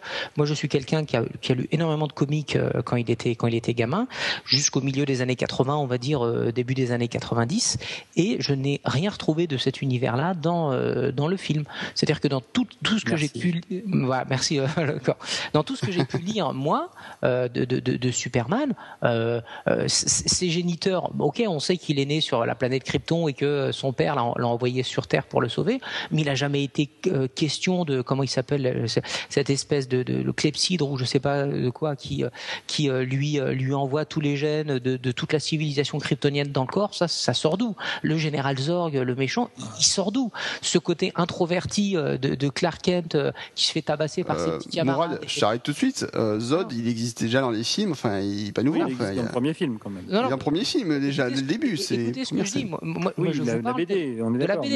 Et attendez, je, je critique le, film à la lumière de ce que j'ai lu. Euh, voilà. Après, après peut-être qu'il existait dans les films, mais, moi, à, contrario de tous les X-Men, Spider-Man et autres que j'ai pu voir adaptés au cinéma, euh, et j'inclus les Vengeurs, etc. Euh, je n'ai rien retrouvé de l'univers qui, me plaisait dans la BD. Euh, dans les BD, ça, le film tout, entier et moi je pensais que ça allait être une introduction, mais le film entier ne tourne qu'autour de euh, du conflit entre euh, des kryptoniens. Ça, ne parle que de ça, la guerre entre, les kryptoniens survivants. Et j'ai jamais lu une histoire comme ça euh, dans toutes dans toutes les BD de, Superman que j'ai lu. Donc c'est ça que, que, je n'ai pas aimé. Pareil, Clark Kent qui se fait tabasser et qu'ose pas révéler à la face du monde qu'il est Superman, etc. C'est voilà, là j'ai envie de dire what the fuck. Tout dans tous les Superman que j'ai lus, encore une fois, Superman il était là, c'était clair, c'était carré, c'était le le boss entre guillemets. Il y a eu très très peu d'affaires sur son adolescence et euh, en plus dès son adolescence, il était reconnu. C'était Superboy. Hein. Si vous allez par là dans les classiques, il y avait toute une toute une rangée de, bouquins qui, traitaient de Superman quand il était ado. Donc là, ils nous l'ont fait, ils nous l'ont transformé en limite en Peter Parker euh, qui euh, se fait taper dessus par ses petits camarades d'école, cause à peine dire à la face du monde qu'il est Superman parce que mon Dieu, il est introverti, mais que enfin il torturé comme ne l'a jamais été Superman dans, les BD. Et je terminerai là-dessus. Et Lois Lane, elle a excusez-moi, c'est l'idiote de service, euh, je sais plus qui l'appelait comme ça dans, une critique, parce qu'elle a travaillé des années à côté de Clark Kent sans, savoir que c'était lui Superman. Là, ils arrivent, poum, dans les, euh, euh, c'est elle qui découvre dès le début que Clark Kent et Superman ne font qu'un. Donc voilà, tout ça font que toutes ces choses-là font, que je n'ai pas accroché avec ce film parce que je n'ai pas du tout retrouvé euh, le Superman que je lisais. Alors, moi, j'ai donné mon avis maintenant. Euh, quand je, je, vais voir un film, euh, ce qui est intéressant, c'est de voir justement l'interprétation ou la réinterprétation d'un personnage. Je ne pas forcément qu'il soit fidèle. Euh, Laisse-moi finir. Non, non, mais laisse-moi terminer. Je n'ai pas commencé. Deux secondes, deux secondes. Je, je suis pas, je suis, je suis pas un ayatollah du truc. Hein. Euh, Spider-Man avec, euh, ils, ils, sont permis des, des, des, des libertés puisque c'est Marie-Jeanne dont il est tombé amoureux alors que ça devait être Gwen, puisqu'il est capable de fabriquer lui-même la toile alors que normalement c'était. Voilà. Et pareil dans le Spider-Man classique, il fabrique pas la, la toile, c'est pas son corps qui la génère, il, utilise des petites capsules. Ça va bien. Pareil, dans les X-Men, il y, a, plein d'anachronismes entre Serval qui arrive avant les autres, etc. Il n'y a, a, pas, a pas de souci. Je suis pas, encore une fois, psychorigide par rapport à ça. Mais là, il y avait juste rien de mon point de vue, encore une fois. Hein, euh, Alors, de ton point de vue, par exemple, est-ce que tu penses que Amazing Spider-Man, le reboot, est meilleur que le, la version qui était précédente de euh, Avec, les trois euh, premiers films Oui, oui, je vois bien ce que tu parles. Je trouve que chacun, chacun, chacune des versions a, ses, a son mérite. Moi, j'ai bien aimé les, la, la, la, saga des trois et j'ai bien aimé la, la, saga, le reboot entre guillemets. Chaque, chacun a son mérite, chacun fait des entorses à, à la BD, mais à chaque fois, c'est des, des entorses qui sont bien menées, je trouve. A contrario, de, encore une fois, de, Superman. Où là, vraiment, pour moi, je ne reconnais pas du tout le, le, personnage traditionnel. Hum, alors moi justement, ce que je cherche pas forcément dans, un film, euh, c'est pas forcément justement d'être trop fidèle à un comics, puisque la plupart d'aujourd'hui des adaptations, laisse-moi finir, oh, il, motivé. Euh, je, je, je, cherche pas justement, je cherche pas forcément. Hein. Ah. Oui, en plus, ça n'a pas parlé. Bon, ben, je me retire du débat. Au revoir. Euh, le, le, moi, je ne cherche pas forcément justement à avoir une, fidélité, totale aux, comics. Moi, par exemple, je te dirais que laisse-moi finir. Le, je vais te dire un, petit, un truc. Par exemple, ce que tu abordes un point qui est intéressant, qui est celui de Lois Lane. Lois Lane est une journaliste qui fait de la, normalement, donc est censée rechercher de l'information. C'est exactement ce qu'elle fait pendant tout le film. Au contraire du, de, de, la BD, où elle était complètement crétine, justement, où elle n'était pas capable de voir que le mec qui était en costume euh, trois pièces à côté de lui C'était le même mec qui allait soulever des hélicoptères ou la, la, la, la tour Eiffel, je sais pas quoi. Comment tu veux le voilà. reconnaître Il a des lunettes. Il a des lunettes, voilà. C'était d'ailleurs dans, dans, dans, dans Lois et Clark, la, dans Lois et Clark, la série euh, télé, Lois et Clark, il y avait un épisode génial où justement il y avait un, un super méchant qui s'appelait Tempus, je crois, qui se foutait de la tronche de Lois Lane. Euh, regardez, ah c'est voilà, ah là, regardez, je, je, suis une, regardez, je suis un super héros. Il, il dit, Lois Lane, la femme la plus idiote de l'univers. C'est comme ça qu'il la décrit. Et c'est exactement ça. Moi, je trouve qu'au contraire, Lois Lane, autant alors, elle a été ratée dans Superman Returns, elle était pénible à écouter, elle avait aucun intérêt, elle était nulle. Autant là, j'ai trouvé justement super intéressante parce qu'elle est une journaliste. C'est-à-dire qu'elle fait un boulot d'investigation, elle va chercher l'information jusqu'à retrouver réellement qui est ce type, et après, il se passe des choses. Moi, c'est une interprétation que je trouve très cohérente au contraire sur le personnage de Lois Lane et qui au contraire me le rend très intéressant, je trouve. Ça, c'est un premier point. Zod, par rapport à l'histoire du comic, Zod, euh, Zod, j'ai regardé quand même, il existe depuis 1961. Alors après, t'as peut-être pas tout lu tous les comics parce qu'il y en a beaucoup. C'est euh, après, après la naissance de, de Mourad. Hein. C'est après la naissance de Mourad, c'est bien pour ça. non, non, euh... j'ai pris mes précautions oratoires, les gars. Encore une fois, dans ce que j'ai lu, moi, je, je, je l'ai pas, je l'ai pas rencontré. Et puis surtout, alors voilà, à faire un fil entier qui gravite qu'autour de ça, pour moi, je m'attendais vraiment, vraiment pas à ça. C'est-à-dire, il n'y a pas Lex Luthor, il y a, pas Tempus, il y a aucun des méchants traditionnels, quoi. Donc. Euh, mais je pense que parce que là, ils ont focalisé sur un point. Oui, bon, bah, c'était un, un, choix de scénario, mais après voilà, qui peut ne pas plaire. Je peux le concevoir. Mm. Là, je peux concevoir. Maintenant, je pense que c'est une interprétation qui est euh, un peu osée, donc forcément elle va être clivante. Il euh, y a des gens qui apprécieront pas. Moi, j'ai plutôt apprécié parce que euh, ça raconte l'histoire de d'abord effectivement de de, de comment dire de ah j'arrive à trouver le, de Krypton. Krypton en fait, mais surtout en fait l'histoire de Krypton. C'est l'histoire des Kal-El aussi, mais c'est l'histoire de Krypton à mon avis d'abord. Et c'est effectivement peut-être ça qui choque plus. Euh, Krypton, on la voit exploser dans les films à l'époque, enfin, les films d'origine, et puis après, euh, Jor-El est toujours là, mais mm, c'est, c'est, on voit beaucoup moins. C'est vrai que ah, ce oui. qui peut être gênant, par exemple, c'est que Jor-El est toujours présent dans le film, alors que normalement il est censé être mort depuis des années. Il y a cette ouais. interprétation informatique qui est là, euh, qui est un peu trop intelligente d'ailleurs, elle est même très presciente. Enfin, il y a des trucs ouais, un peu bizarres avec. Mais euh, moi, par exemple, sur les, sur les personnages eux-mêmes, j'ai trouvé très crédibles. Il euh, y a des passages que j'ai trouvé absolument su, super dans le film. Par exemple, les, le, le, et euh, le, les personnages de, des Kent, en particulier, je trouvais que, que la, le personnage de Jonathan Kent était très, très bien foutu. Enfin, moi, il m'a vraiment plu. Bah, le père de, de Clark. Ah ouais, qui est joué pareil, par. Lui, enfin, pareil, lui, enfin voilà. Alors après, Kevin Costner fait une très bonne interprétation et, et tout ouais, ça, mais bon, pareil, c'est, il est trop présent, quoi. Pour moi, c'est, je, je vois pas ce qu'il vient foutre là. Quoi. C'est, non, justement, je pense que ce qui m'a, ce qui m'a choqué, c'est la façon dont il disparaît. Euh, mais ça choquait tout le monde. Mais à la limite, non, justement. C'est, c'est, c'est, ça vient comme un cheveu sur la soupe. Hmm. Enfin, moi, dans l'histoire, enfin, je, tu te dis oui, oui, ok, il a ce fils qui est capable de sauver la terre entière, puis il fait non, mais laisse-moi tomber. Ouais, ouais, pas mourir. Mais pourquoi enfin, Ouais, mais, et puis ce côté torturé que ça donne à, à Ken, c'est complètement. Euh, c'est artificiel. Moi, j'ai trouvé ça artificiel. Mm -hmm. de, de, de, ce point de vue-là, j'ai trouvé ça artificiel. Il y avait tellement mieux à faire. Je pense qu'il y, avait mieux à faire dans la façon de, de, le faire mourir. Okay, oui, ça, alors ça, oui, mais, allez, et ça, c'était vraiment. Il y avait un côté pathos forcé qui m'a. Ouais. Enfin, mais ça, c'est ouais, un film américain, donc je pense que de toute façon, ouais, on n'y échappera pas voilà, on a, on a vu mieux dans des films américains. Il faut arrêter de toujours focaliser, dire ah c'est un film américain. des films américains qui sont quand même très subtils. Faut, faut pas non plus. Il y a des films français qui sont très lourds. Pacific Rim. voilà, par exemple, très bon exemple de on, subtilité. On, on, abordera après.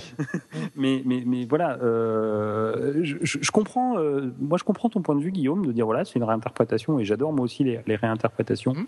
Euh, en général, alors si. je sais, Mourad, je sais que tu les adores aussi. je, je, comprends aussi ton point de vue. Moi, j'ai pas lu les BD, je, comme historique. Moi, je suis pas un lecteur de comics. Moi, je, je vous avais toujours dit, j'en suis resté à la BD belge euh, et, et, française. Donc, euh, Astérix et Tintin. Euh, Gottlieb, s'il te plaît, Gottlieb. ouais, mais ça, c'est venu plus tard. euh, mais euh, donc moi, moi Superman, c'est le Superman de 78, celui de Richard Donner, euh, qui me sert de référence. Voilà, mm -hmm. c'est moi, c'est ma référence historique. Euh, on va. C'est celle de beaucoup de monde. Ah oui, parce qu'elle était très bonne. Enfin, était, Christopher Reeve était Superman. Point. Ouais. Oui, oui. Alors c'est peut-être aussi ça qui gêne beaucoup de gens, c'est euh, remplacer avec Christopher Reeve. Personnellement, je trouve que l'acteur qui joue euh, Superman, dont j'ai totalement oublié le nom, mm. euh, Henri, euh, Henri Cavill. Non, c'est pas ça. Henri Cavill. euh, moi, je l'ai trouvé bien. J'ai bien aimé. Moi, je trouve très bien. Euh, voilà, très bien. Alors, surtout, en fait, moi, il, il le personnifie bien. Il, il est musclé. En fait, si ouais. tu le vois quand il y a un qui se déplace, tu dis ah ouais, quand même, c'est pas non plus. Il en impose. Ouais. Il, il en impose. Moi, ce qui m'a choqué dans le film, et ce qui m'a gêné en fait, Euh, mais c'est peut-être aussi par, par rapport aux interprétations des autres films. Hein, euh, c'est que euh, pour, pour moi, Superman, c'est un, un, un dieu sur Terre. Enfin, les pouvoirs qu'il a, qui sont tout à fait normaux sur Krypton. Euh, on dit Krypton ou Krypton d'ailleurs? Krypton, Dieu- comme, comme Iron Man, t'es con. Ah, ouais, pardon. Mazette. Euh, donc il a sur sa planète d'origine sont décuplés sur Terre, voilà, bon, très bien, et du coup ça devient une sorte de, de- de dieu vivant. Mhm. Euh, et il a, à, à cause de ses pouvoirs, cette nécessité de faire le bien. Enfin moi c'est toujours comme ça que j'ai vu Superman. C'est le, héros gentil. Alors je vais le dire un autre mot, un autre qualificatif qui n'est pas forcément méchant. C'est aussi un peu le héros niais quand même. Hein, faut être Oui. honnête. Voilà. Bon, Oui. bref, euh, mais voilà, ça va avec peut-être. Euh, c'est le justement, parce que c'est en réalité un personnage vraiment qui est très intelligent, justement. Et... Bon, je, je, je veux Mais pas pas débattre, forcément le bon terme. Bon, ouais, enfin, alors dans Mais, mes En références, fait, il est mièvre, films, plutôt mièvre. Mièvre parce Ouais, que justement très gentil. Voilà. Mm. Bon, bref, il est très gentil et il est toujours censé faire le bien. C'est Un peu moi, ce que j'en ai toujours retenu de Superman, c'est qu'il doit faire le bien. Là, tu m'as dit Guillaume en sortant, ouais, mais c'est normal, il apprend. Mais non, il a toujours été censé faire le bien depuis sa plus Ouais. tendre enfance à mon goût. Voilà. Là, on le voit quand même se battre contre des méchants. Bon, très bien, il y a des méchants qui viennent lui taper dessus, il se bat contre eux. Dans un environnement terrestre, qui est celui dans lequel il vit, sans Mm. absolument penser une seule seconde à ce qu'il y a autour de lui. Il y a quand même une, la, la ville, alors j'ai oublié le nom, alors comme c'est du DC, c'est pas une vraie ville. Métropolis. Euh, Métropolis, merci. Je pense qu'ils ont détruit, bien. Métro- détruit Métropolis à peu près autant que les Avengers avaient détruit New York. Mhm. Non, beaucoup Ah, plus. oh. Il y a une estimation très précise et il a fait beaucoup plus. Et tu peux finir, oui. Moi aussi, je vais couper sinon. Bref, euh, ils détruisent les trois quarts de Métropolis. À aucun moment, on ne s'intéresse aux gens. Mm. Euh, Même, même, même pas un quart de centième de seconde, tu vois Superman se dire euh, Ouais, il y a peut-être des gens autour de nous. Non, c'est pas grave. Mm. Son seul but, c'est de taper sur le général Zorg et ses acolytes. Ouais. Et le seul moment où- Zod, Zod. Zod, si tu veux, ça me dérange pas. Euh, Zork, c'était dans, c'était un jeu, ça, oui. euh, Hum. Bref, Euh, euh, le seul moment où on le voit s'intéresser aux gens, là encore, c'est une pauvre scène à, la, à deux balles dans la dans la gare où euh, euh, où on voit une famille sauver une extrémiste. Bref. Et, et ça, c'est pas la seule fois dans le film. Il y a encore une autre fois avant dans sa ville de, de- de- de- de- adoptive où, euh, pareil, ils ont détruit euh, une, une, une station-service, ainsi. Et là, encore une fois, il n'y a aucun moment où on ne se penche sur la question des, des êtres humains qui sont autour d'eux. Ouais. Et, et, et, et c'est même pas après où il se dit, mon Dieu, j'ai détruit peut-être des vies en me battant et euh, ça va miner. C'est même pas ça qui a l'air de le miner. Et, ça, moi, ça m'a Ouais. choqué pour euh, ce, ce dieu vivant qui est censé être Mm. Superman et à qui on a inculqué, euh, en tout cas ses parents ont inculqué qu'il devait faire le bien et euh, Mm. protéger les plus faibles que lui. Mm. Euh, et, et même si c'est dans sa phase d'apprentissage de son rôle de Superman, je ne vois à aucun moment qu'il se pose la question de euh, ah oui peut-être que j'ai voilà j'ai fait j'ai fait une boulette euh, ça, ça a pu euh, blesser ou tuer des gens euh, faudra que je fasse attention à pas la refaire mais à- Mm. au zéro moment qu'on le voit ça. Que Et, et moi c'est un truc qui moi m'a- personnellement choqué En fait, oui, donc il y a un point sur lequel je suis pas d'accord avec toi, Laurent, euh, c'est quand tu dis justement que euh, on lui apprend à faire le bien. C'est pas du tout, je pense, le, le message du père. Le père, c'est justement ce qu'il lui dit, c'est que il, faut, il va falloir qu'il fasse attention justement à ce pouvoir et que son pouvoir, c'est pas qu'il va faire le bien, c'est qu'en fait, ça va poser beaucoup de problèmes quand il va, son pouvoir va être montré au monde entier. Et euh, peut-être pour ça d'ailleurs qu'il y a, euh, qu'il y a un conflit entre le fait qu'il doit, doit entre guillemets faire le Mhm. bien, mais aussi euh, le faire sans que ça se sache. C'est ça aussi une de ces, de grosses problématiques. Ah, encore encore si une je fois. me permettre c'est raté hein. C'est clairement raté, détruire les trois quarts d'une ville c'est pas ça se cacher Je suis d'accord. Là, ça vient après, ça vient quand même à la fin du Non, mais, même, l'histoire. mais, même- Mais mais- mais je reprends encore une fois, moi je reprends la, la- les- le Superman que je connais au travers des, des- des anciens films, hein, euh, où oui, il y avait le côté, enfin non, il, enfin se cacher, non, parce qu'il était quand même connu, tout le monde le connaissait. J'ai Mhm. l'impression que tout le monde le connaissait dans les films, mais peut-être que c'est pas tout à fait ça la mythologie euh, classique, mais mais mais il y avait aussi ce côté, voilà, je, je, je suis au service des êtres euh, humains sur Terre. Mhm. Je me mets à leur service. Je suis Mm. pas à leur service de facto. Je me mets à leur service par mes Mm. pouvoirs euh, pour pour leur bien et ainsi de suite. Mais mais mais là, j'ai pas du tout cette impression-là dans le film. Ok, il est jeune, il apprend, mais moi, c'est plus que le côté, il apprend. euh, oui, il peut apprendre, ça, j'ai pas de débat. Mais à aucun moment tu le vois se, se questionner là-dessus. c'est vrai. Mais moi, ça, me choque pas. Choqué, moi. Mais, mais c'est ça qui m'a choqué. Moi, je, je, pense que le problème du questionnement, en fait, euh, je pense plutôt que cet apprentissage, justement, ce questionnement va venir après ce qui s'est passé, justement, sur le fait qu'il a eu ses pouvoirs et qu'il a, il a dû affronter Zod et que c'est cet affrontement qui va faire qu'après il ne veut plus commettre de meurtre, puisque la, la, il a dû faire ce meurtre qu'il ne voulait pas faire finalement. Ça, oui, mais ça, euh, ça par contre, c'était bien. Oui, mais je pense que par rapport à Zod, peut-être que la menace ne pouvait pas permettre de, justement de se poser trop de questions. Mm. Peut-être ça aussi. Mm. Non, mais là, là, là-dessus, le côté, voilà, est-ce que je dois le tuer ou pas? Là, par contre, j'ai trouvé ça, là, ça, j'ai trouvé ça bien, bien amené. Mm. Euh, mais, mais, mais, mais, mais c'est tout le reste, voilà. T'as la, ouais. la moitié d'une ville qui est détruite, la moitié d'une autre ville qui est détruite, et voilà, on se pose aucune ouais. question. Et puis, euh, et puis cette méfiance des humains envers lui, pareil, euh, je, je, reviens là, c'est, c'est encore une fois, c'est jamais un truc que j'ai trouvé dans aucun bouquin, quoi. C'est, c'est, je, voilà, je, je, je trouve que trop, trop une accumulation à mes yeux de, de, de, de, de liberté. Après, tu me dis Lois Lane qui qui est pas idiote ici, ok, d'accord, j'aurais pu comprendre. Mais ça, euh, le côté torturé de Superman, ça, ça correspond à rien de ce que j'ai pu lire euh, jamais. Mais... Euh, puis, enfin après, tu, tu vois, c'est cette, c'est encore une fois, c'est cette accumulation de, de, de liberté qui font qu'au au, au, final, moi, je ne reconnais pas du tout le, le Superman que, que j'avais l'habitude de, de lire. Et donc c'est en ça où, euh, où c'est vraiment trop trop éloigné. Pour moi, tu sais, ça me fait penser à Daredevil. Je sais pas si tu te rappelles de l'adaptation cinématographique de Daredevil. Je l'ai pas, vu. Je l'ai pas vu. Eh ben, écoute, non, pas voulu pour moi, c'est ça quoi. C'est vraiment pas loin de Superman 4. Ouais, ouais, vraiment, ouais. Et puis, puis ça n'a plus rien à voir avec le personnage euh, de départ. Après, encore une fois, je, je, je, veux bien des libertés et des choses comme ça, mais après, il faut quand même reconnaître un, un minimum le personnage. Et, et, là, franchement, pareil, c'est la même chose. C'est beaucoup trop éloigné de. Daredevil, j'avoue que je, je ne l'ai pas vu, mais je sais que j'avais lu, je crois quand même qu'il y avait eu 30 minutes d'amputé du film qui expliquait beaucoup de choses sur le fait que le film soit. Non, non, non, non, non, non. Non, non, non, ouais. ça, ça, tourne pas juste autour de ça, parce que euh, Daredevil, Matt Murdock, c'est quelqu'un qui est très épris de liberté, etc., de justice, c'est vraiment quelqu'un de très droit. Et là, dans le, dans le film, à un moment donné, il laisse un, un mec se faire euh, rouler dessus par un train euh, parce que le gars est un méchant. Jamais Daredevil aurait fait ça, quoi. Donc c'est là où tu te dis non, c'est vraiment euh, trop loin, quoi. C'est ça fait partie des, choses. Puis le caisson dans lequel il dort, enfin tout ça, c'est trop.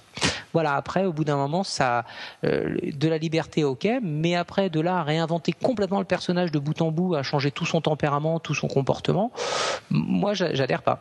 Mais alors moi, je, moi, ça me choque pas dans le sens où je me dis que c'est plutôt une adaptation par rapport à une époque. Euh, le film euh, Superman est né en fait à une époque où ben le c'était euh, juste avant la guerre, je crois. Je sais plus dans ces eaux-là, il me semble. C'est après la Seconde Guerre mondiale. Après la Seconde Guerre mondiale, exactement. Oui, je suis pas un spécialiste. Hein, non plus. Il y avait un souci justement parce que les gens, il y a des gens disaient que c'est un peu trop nazi, tu sais, le côté Superman, etc. Il y avait un peu le côté l'homme supérieur, etc. Donc il y a eu de la polémique à l'époque. En fait, c'est même, en fait, c'est juste avant la guerre. C'est en 1938. en réalité, le personnage de 32 est sorti en 38. Mais bon, on va dire que c'est, il a dû commencer vraiment à avoir un essor à partir de, des années 45, on va dire quelque chose comme ça. Euh, donc moi, je pense que est-ce que ce personnage tel qu'il existait à l'époque pourrait être adapté euh, tel quel aujourd'hui? Peut-être pas justement le, les, les, films, les adaptations. Fois, c est, c est le, pas, le, qui, but. Euh le but est peut-être justement de, de, les adapter à une époque plus moderne et à peut-être à d'autres choses.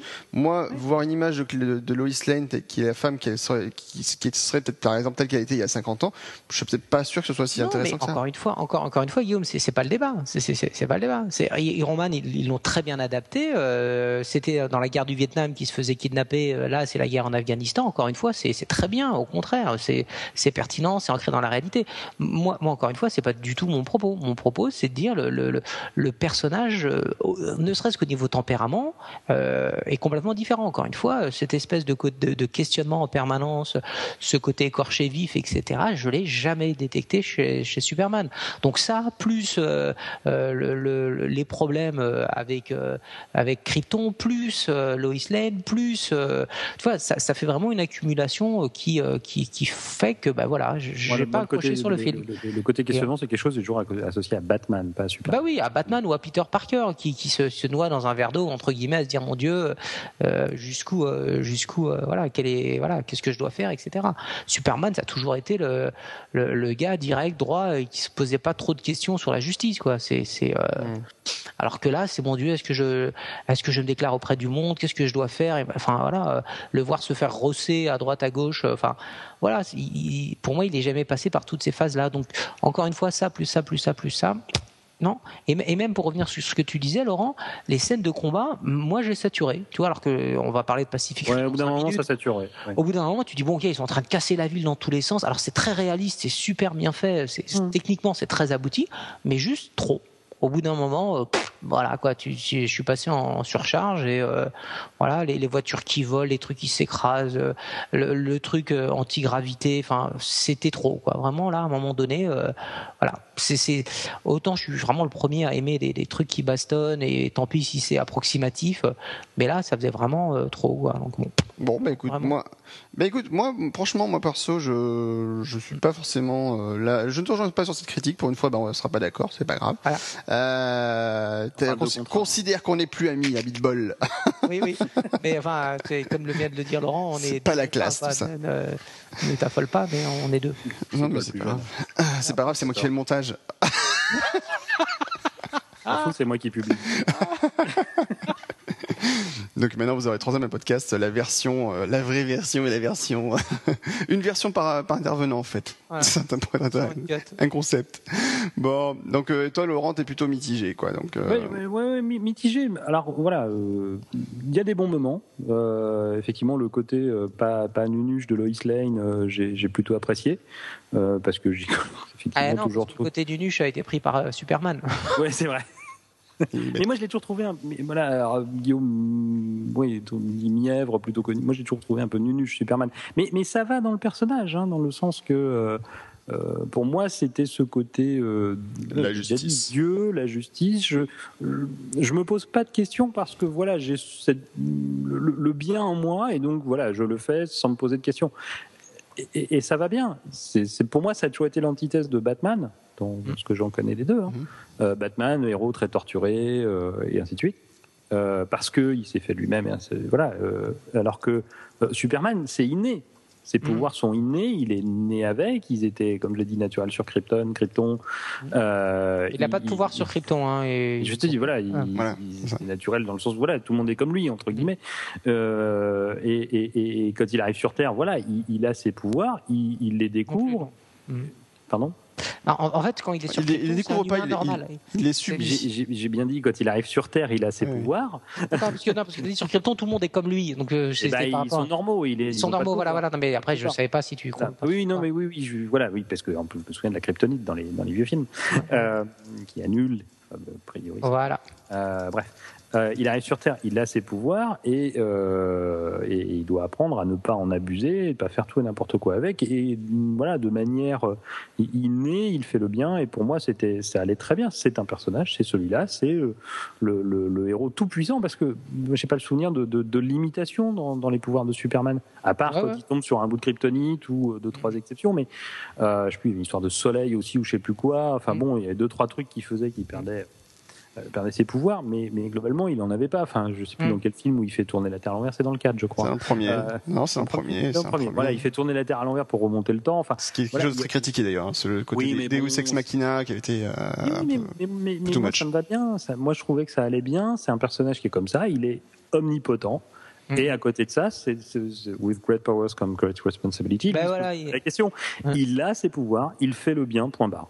Donc voilà, Et euh, justement, le truc, moi, je trouve intéressant dans le film, ce qui est abordé, c'est que le- par rapport à la société kryptonienne, euh, si on prend par exemple Zod, Zod lui explique bien que son, son objectif, c'est la suprématie de la société kryptonienne et qui a été conçu pour ça. Il ne peut pas faire autre chose. Et justement, c'est un point que je trouve assez intéressant de voir cette société. Il y a, il y a un côté où la société est euh, justement très mais conservatrice. Zod dit- a été conçu. Zod a été conçu Voilà, mais Euh, non mais attention, je- Artificiellement, ma phrase, si je, puis, si je puis me permettre, euh, Zod a été conçu, enfin, euh, pas été conçu de manière aléatoire non. dans le film, en tout cas par rapport à ce qu'explique fait. le film. Il a été destiné à faire ça, et son truc, c'est de protéger Krypton à tout prix, Mhm. y compris de la réimplanter ailleurs en prenant le pas sur tout ce qui existe, alors que euh, Superman, alias euh, Javel, non Jarel, c'est ça, euh, Jor-El. lui- Kal-El. Jor-El. Kal-El. Kal-El, Ouais, va y Superman, c'est. Kal-El. Ouais. Ouais, c'est ça. Euh, lui est, est le premier qui arrive de manière naturelle euh, sur Krypton, euh, sur Krypton, Mais c'est encore, c'est, c'est encore, c'est, ça, c'est une réinterprétation, Mourad. Ouais, ouais, pourquoi tout à fait, voilà. Ouais. Ça leur a servi de point de départ, si Mm. tu veux. C'est, si- si- enfin, on ne on va pas avoir le temps, mais j'aurais beaucoup à dire sur la scène d'intro sur, euh, sur Krypton, d'un point de vue critique. Mm. Enfin, mon Syracusa parfois. Euh, euh, même si j'ai trouvé intéressant justement d'y passer du temps et pas trois minutes comme dans les films euh, avant. Bah, moi, j'ai pas aimé cette partie-là. Ah ouais, bah, comme quoi. Hein, Non, j'ai pas aimé. En fait, elle m'a fait penser euh, un peu trop à du Star Wars euh, y a- épisode il y a- 3, en il y a- fait. il y a du- bon et du mauvais. Il y a du bon dans le sens qu'on a un petit background qui se met en place. Il y a du très mauvais dans le sens que c'est, ça part dans tous les sens et c'est du Non, en fait, je, je- je grand n'ai pas aimé. n'importe quoi. Je, n'ai pas aimé. Il y a un petit côté euh, Star Wars épisode 1 même. Moi, j'ai pas aimé l'esthétique, en fait, le côté ordinateur métallique, machin. Enfin, qui est- c'est assez Ouais, bizarre. voilà. ah. Non, mais après, voilà, j'ai pas aimé ce côté-là. J'aimais beaucoup le côté euh, cristal de, de Krypton, tel qu'on le voyait dans les films, par exemple. Ça, je Ouais. largement ça. Bon, mais là, c'est une goût. planète qui est en train de mourir, donc il fallait la montrer. Dans une phase ultime de l'évolution euh, des, des, des Kryptoniens. Mais euh, non, moi, ce qui m'a, ce qui m'a, si on va parler, ce qui m'a choqué, c'est pourquoi le père naturel, biologique de, de Superman se balade sur une espèce de dragon ailé quand les autres ont tous des trucs qui vont super vite. Mais bon, Mm. Ah, c'est Ouais, exactement. C'est, beaucoup de. why not? Ça, là, ils se sont fait plaisir. Allez, les gars, on peut faire un dragon volant. Vas-y, mets-le. Mais ça tombe comme un chaussure à soupe. On fout. J'ai, une queue de budget. c'est ça, ouais. De toute façon, tu l'as fait. Bon, bah, anime-le et puis vas-y. Bon. Mais où on se fout. Bref. Mais voilà, il y a, il y a du bon. Moi, je suis mitigé. Mourad, a priori, est très con. Toi, t'es très pour. Donc voilà, il y a un Mm. peu de, un peu tout. Je suis, je suis mitigé. J'attends de voir la suite. La, la fin m'a déçu aussi, par exemple. Bah, la fin, tombe un peu, oui, comme un cheveu sur la soupe. voilà. ouais. Voilà. Ce côté, euh, il arrive, il explique aux militaires en détruisant leur drone que. Alors encore une fois, euh, pourquoi détruire le drone? Enfin, Je veux dire, il- est capable de voler euh, à je ne sais quelle vitesse et, et pour euh, échapper à un drone, il lui tape dessus. Ouais, oui. C'est vrai. Voilà. Encore une fois, à un moment avant, il l'a tué. Là, il détruit du matériel gratuitement. Ok, arrêtez de me suivre. Mais non, il s'en fout, il peut se barrer quand il veut. C'est vrai. C'est- c'est- c'est- C'est vrai. c'est- on- pour revenir d'ailleurs à la, à la scène de combat dans Metropolis, Hmm. pourquoi ils sont pas allés la finir dans l'espace? Ben, je sais pas. Oui, pourquoi? Ben, Parce que Zod, il avait... non, mais Zod lui a peut-être pas laissé le temps aussi. Oui, mais enfin, si je pense que si Superman s'en allait dans l'espace Hmm. à un moment du, du combat pour justement euh, préserver euh, les, les pauvres petits faibles êtres que nous sommes sur Terre, je pense que Zod l'aurait suivi, puisque le but de Zod c'était de tuer Superman et de récupérer son, son ADN. Ouais, le codex, voilà. C'est, Le codex. Donc voilà, tu dis- il l'a- il l'aurait suivi partout. Je veux dire, il serait parti à l'autre bout de la galaxie, il l'aurait suivi. Eh ben, écoute, Laurent, en conclusion, je te dirais que j'aurai la réponse dans un autre épisode. Oh là là là là là là il là est temps d'aller se coucher là. Il est temps. Allez, Elle était bonne. Elle était bonne. Quelle calamité. c'est pas assez terrible. Bon, allez, passons à la suite.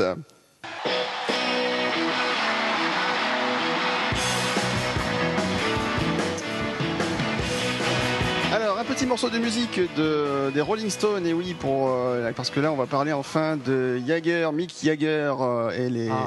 Ah. non, c'est pas ça C'était quoi déjà? Ah non, je me suis trompé. Euh, ouais, je, je la garde, cette intro, je l'aime bien. Ouais, garde là. On la garde. Euh, Ça vaudra pas le jeu de mots pourri que j'avais fait quand je vous ai invité. oui, bah, je sais plus, mais bon, je... Pacific Blackberry. Ah oui, Pacific Blackberry était pas mal aussi, effectivement. Ouais. Bien. Donc effectivement, on est allé voir Pacific Rim et pour le coup, on a bien aimé. Euh, c'est donc un film que Mourad va nous synthétiser parce qu'il aime bien synthétiser les films. Oh, je suis content parce que c'est ça deux, deux fois, deux fois. Eh ben alors c'est Alors- Laurent qui va synthétiser le film parce que voilà, c'est c'est tout. Eh ben non, tu as dit c'est moi, je continue. Non, moi, Ok. je dis c'est Mourad. Voilà. Ok, bah, très bien. Ouais, voilà. Mourad, le résumé, le Le pitch, résumé. Donc, alors, rapidement. petite euh, brioche, allez.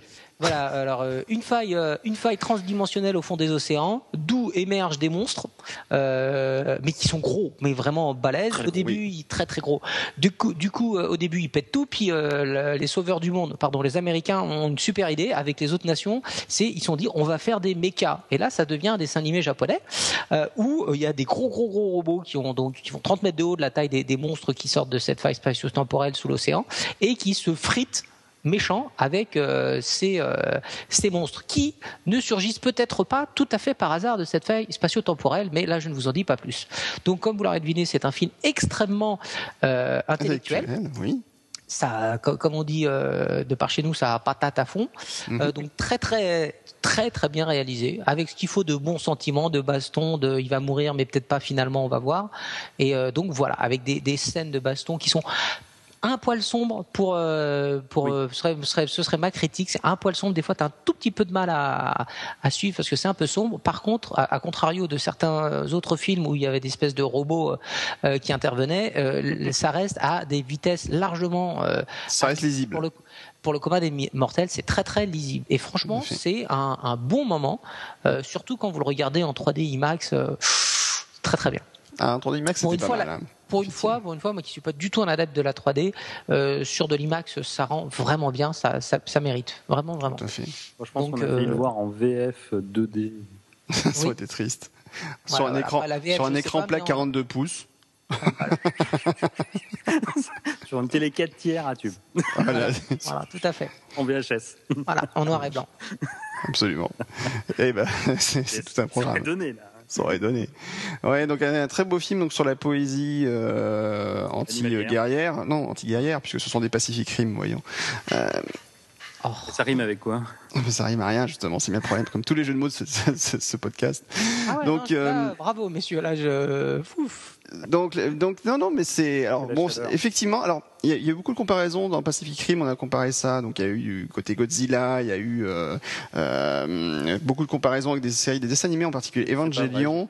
J'ai pas vu, j'ai pas vu Jean Reno. Il y a, mais heureusement, heureusement, on l'a pas vu. Euh, donc, il y a des comparaisons. Bon, c'est vrai qu'avec des films comme Godzilla, donc évidemment, euh, puisque gros monstre marin, donc qui s'appellent les kaiju d'ailleurs, euh, les kaiju. Canon très japonais. Oui, tout à fait. Euh, qui, sont, qui ont des très grosses noix, les fameuses noix de kaiju, n'est-ce pas Et donc, le, le, le, le film, moi, ça me fait penser plutôt dans l'esprit à, euh, à des séries de Super Sentai. Alors, c'est Super Sentai, je sais pas si ça vous parle. Euh, c'est tout ce qui est Bioman Co. interdits au moins de 18 ans. Non, je rigole. Pas du tout, non, tu confonds avec le hentai, euh, Laurent. Ah, c'est pas- pas pareil. grave. Ce sera un autre débat, alors. Après, après minuit. Ah, il est bientôt minuit d'ailleurs. Bientôt minuit, on pourra le faire. On pourra le faire. Donc le, les Super Sentai, donc tout ce qui est série Bioman, etc. Où en fait il y avait toujours la notion en fait de, de jonction, parce qu'en fait ce que Moura n'a pas précisé, c'est qu'en fait les fameux robots, les, les donc les Jager, euh, non allemands, euh, se pilotent en fait avec deux pilotes. Il n'y a pas qu'un seul pilote, il y en a deux. et C'est d'ailleurs l'un des points les plus importants du film. Donc c'est que une grosse partie du, du film tourne la- autour la de partie intellectuelle du film. quoi. voilà, la partie intellectuelle du film tourne autour de la création d'une euh, donc d'un de l'équipe qui va piloter ce robot et en fait les pilotes en fait fusionnent leurs esprits en fait et leurs souvenirs pour pouvoir piloter le robot de la façon la plus la plus efficace possible. Et en fait, c'est vrai que ce c'est totalement, euh, ce n'est pas du tout charmant. Absolument, c'est pas- c'est pas du tout charnel. Et en fait, le, moi, ça m'a fait vraiment penser au côté Bioman où en fait il y avait la, le robot, il y avait une fusion du robot et où les, les, les héros en fait devaient aussi unir leur esprit pour pouvoir combattre des gros géants qui débarquaient d'un peu n'importe où. euh, Que là, on voyait le docteur euh, docteur Mad, je sais plus comment il s'appelait, docteur Bio euh, dans, dans Bioman. Euh, donc moi, ça me fait penser un peu à ça, mais euh, bon, évidemment avec une approche euh, plus. euh, alors. C'est pas américain justement. Moi, je trouvais qu'il y avait un côté euh, très japonais. En plus, euh, l'action Oui, se passe beaucoup en Asie. Une, partie à Hong Kong. Le, gros du film se passe à Hong Kong. Pacifique, Euh, quoi. Pacifique, évidemment. Et, euh, et en fait, dans l'esprit, euh, je pense que Guillermo del Toro a voulu vraiment rendre hommage aux justement tous ces films comme Godzilla, etc. Mais pas de façon conne. C'est-à-dire qu'en fait, il y a vraiment eu une recherche derrière. Il y a eu quelque chose pour faire un film qui soit assez cohérent finalement Mhm. et, euh, et qui reste évidemment très spectaculaire. On en sort Mais- clairement sans se poser des questions non plus majeures, hein, euh, mais Ah, mais c'est c'est un bon film pour déconnecter pendant deux heures Voilà. euh, son, son cerveau. Il faut être honnête, on n'y va pas pour réfléchir et ça fait du bien de temps en temps quand même.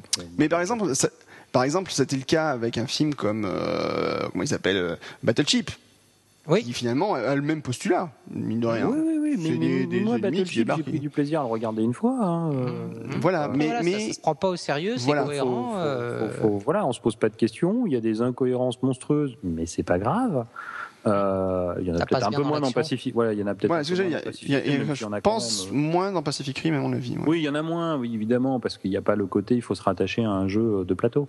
Voilà. Mais euh, parce que ceux qui n'ont pas vu Battle euh, Sheet, Regardez-le, oui, regardez-le si vous avez deux heures à perdre, ne voulez pas vous casser la tête. euh, regardez-le. C'est un on bon moment. prête, euh, on veut passer un bon moment et le, le jeu c'est de trouver le, le lien avec euh, le, le- le- le- le jeu de plateau Hasbro, hein, qui est donc Voilà. la bataille navale hein, pour ceux qui Absolument. n'ont pas suivi.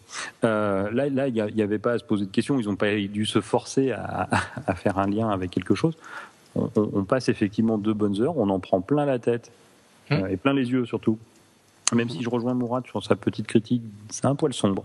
Hum. C'est-à-dire qu'il y a des, des, des- de robots qui sont quand même sombres, dans de l'eau noire, ils se battent quasiment que de nuit, Mm.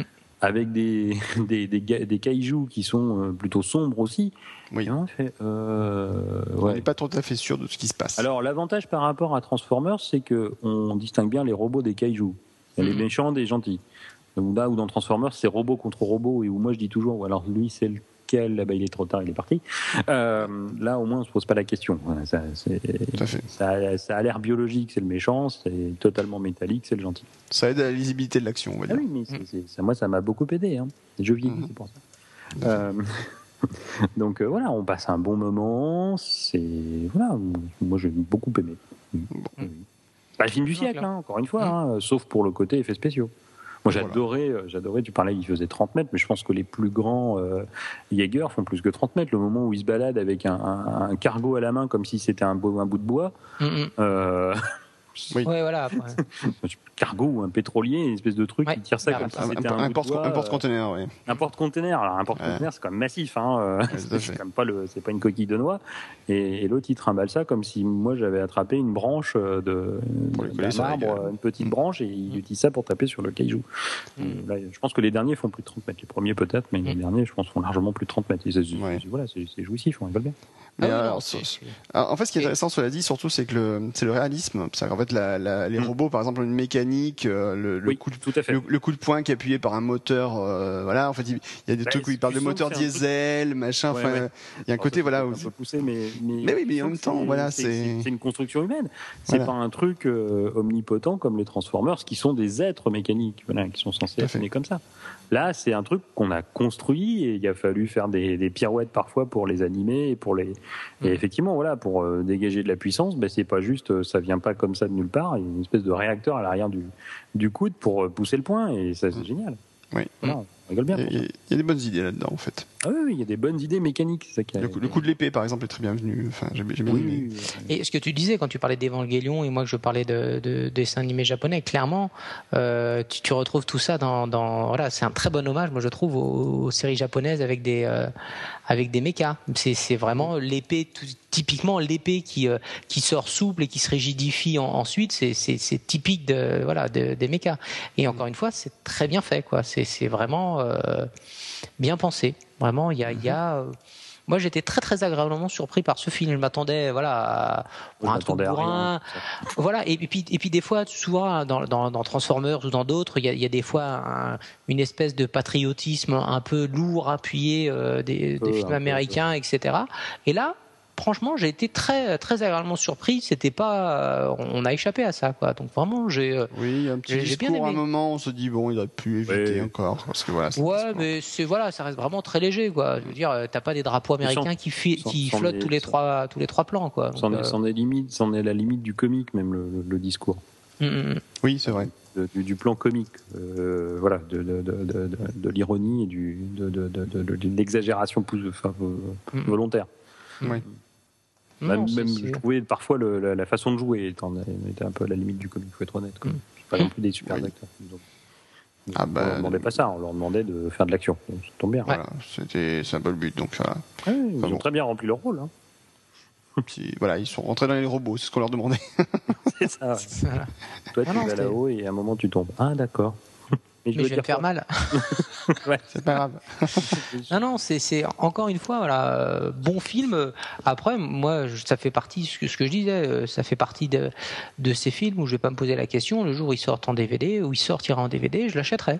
Alors que Superman, il n'y a aucune chance que je l'achète. euh, ça, Ok. Euh, en parlant de sortie super, c'est- d'ailleurs, il a vraiment bien auditeurs euh, en, en parlant de sortie ciné, au passage, euh, rien à voir, mais euh, je signale la sortie il y a pas très longtemps de, du magnifique Cloud Atlas dont on avait parlé dans la première émission. Tout à fait. Et euh, il vient de sortir en DVD, Blu-ray, Ah ouais. iTunes, tout ça. Donc euh, voilà, il faudra que tu l'achètes exactement. Euh, ou alors t'attends ton anniversaire, mais c'est pas pour tout de suite. Donc euh, donc Pacific Rim, une note euh, sur, sur 10. Allez, soyons fous. Dans, la, dans la catégorie baston, moi, je lui mets 9 sur 10, vraiment sans problème. D'accord. Laurent? Ouais, dans la catégorie j'y vais sans réfléchir, euh, 8,5 sans aucun problème. Bon, allez, moi j'y je. vais sans réfléchir. Attention, j'y vais sans réfléchir. Non, c'est pas ça que je voulais dire. J'y vais pour ne pas réfléchir et passer un bon moment. C'est plutôt Mm. ça que je voulais exprimer Voilà. par euh, cette ellipse. Bon. Et moi, je lui mets un bon 8 sur 10 aussi, parce que c'est pas le film du siècle non plus, mais ça, Non, mais- ça fait bien mal aux yeux quand il faut, et c'est vrai que le voir Aux en IMAX, euh, ah, alors, sont un peu forts dans la salle IMAX quand même, faut bien le Oui, citer. oui. Euh, C'est- Ils sont je un poil trop forts quand même, parce que des fois, oui, euh, C'est- C'est immersif. oui. C'est immersif, ça fait surtout mal aux oreilles, vraiment. Donc, bon. Mais sinon, c'est vrai quand même chouette film, et puis euh, de l'action, et, euh, et on passe un très bon moment, et puis euh, des fois, c'est ce qu'on demande simplement au cinéma. Voilà. Tout à fait. Bon. Euh, merci messieurs, on va passer à la conclusion de cette émission. Et Merci à vous. Merci à vous.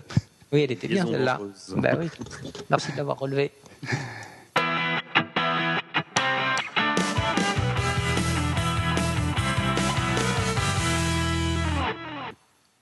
Le, la conclusion de cette émission, bah, c'était que c'est, bientôt la conclusion. C'est l'été, on est fatigué, on a envie de se reposer, n'est-ce pas, de partir à la mer, tout ça. Euh, petite conclusion simplement pour citer qu'il y avait un concours dans la- l'émission précédente et euh, donc il y avait trois livres numériques du dernier opus de Johan Genie sur macOS Server publié aux éditions Mac Génération, n'est-ce pas? Euh, trois, trois livres à gagner et il y a des gagnants et vous savez qui c'est qui a gagné? Eh ben, c'est Mac Cortex, Yvan Godard, Go- Yvan Godard, pardon, que je salue au passage, et Gilles 22. Eh ben, ils ont chacun gagné un exemplaire du livre. Ils ont de la chance quand même. Il y avait Mourax, Bravo. il y avait Mourax de qui a participé, mais lui, je l'ai éliminé d'office. Je ne vois pas du tout pourquoi. Je ne vois pas du tout pourquoi, n'est-ce pas Écoute, euh, drôle de nom, il ressemble au mien, c'est marrant. C'est bizarre, je comprends pas non plus. Ça me fait penser à un surnom de quelqu'un, mais je vois pas qui. Je Non. vois pas non plus. Bon, Euh, c'était une belle émission, les enfants. On s'est bien Alors, si vous aviez pu voir son adresse email aussi. Oui, on la donnera pas à l'antenne parce qu'on n'est pas comme ça. Si regardez s'affiche sur l'écran, voilà, vous l'avez lu. Merci. Enfin, le podcast visuel, j'aime bien ce principe. Euh, bien, merci messieurs, c'était des débats passionnants. On essaiera de se refaire Merci. ça euh, bientôt. Euh, bon, bah, oui. Petite, petite pause peut-être estivale. Oui, oui, je suis j'allais Oui, dire, on va pas- faire pas une- pour la rentrée. Petite pause estivale. De toute façon, il y a encore des films à aller voir. euh, Ah et, oui, puis, oui, euh, et, et vous savez quoi En fait, on sait déjà à l'avance quel va être le prochain sujet du prochain film parce que au mi-août, vous savez ce qui sort au cinéma? Mhm. Il y a Jobs qui sort au cinéma. Ah, ah. Et oui. Pas mort. Ça a parlé de quoi? Si, il sort au cinéma, il le ressort dans la salle directement. C'est un film Ah. sur le Pôle emploi, tout à fait. C'est comment on sacrifie euh, absolument. Génération. voilà, absolument. Donc euh, Jobs, donc sur l'histoire de Steve Jobs, euh, ça sort au cinéma mi-août. J'ai plus la date exacte. Un, un gars. T'as pas dû connaître en fait. À la mi-août. Je connais personne. Voilà. Et euh, Bill Gates, c'est. donc je pense que celui-là, on ira le voir. On fera des critiques très critiques à sa sortie, probablement. Ouais. Très méchant. Merci messieurs. Euh, on Merci, va arrêter là. Ça vous va Ouais, très bien. Bon. Ça va très bien. Sinon, j'ai un petit, petit débat sur euh, Kant et la philosophie. euh, non, ça, non, bon, Mais écoute, te c'est surfait tout ça. c'est Tu surfait. hein. t'enregistres, tu t'enregistres, tu nous envoies ton enregistrement, nous on rajoutera notre voix par-dessus, D'accord. on diffusera plus tard. Euh, en plus, c'est vrai, que ça tombe bien que tu parles, tu dises que c'est surfait parce que je vais partir dans- sur la côte atlantique, donc euh, je, très surf, je vais peut-être surfer effectivement sur les vagues. Euh, voilà, voilà. c'était le mot de la fin. Merci Il est, messieurs. il est- il est- il est Merci. très tard, les gens ne le savent pas, mais il est très tard. Effectivement, il est et, et, et 5. Voilà, absolument. Tout à fait. Euh, merci messieurs, à très bientôt, bonnes Merci vacances à tous, et puis euh, bah, soyez présents à la rentrée parce qu'il va se passer plein de choses super, j'en suis certain. Merci à vous. On sera là. Bisous, ciao ciao. Ciao. Ciao.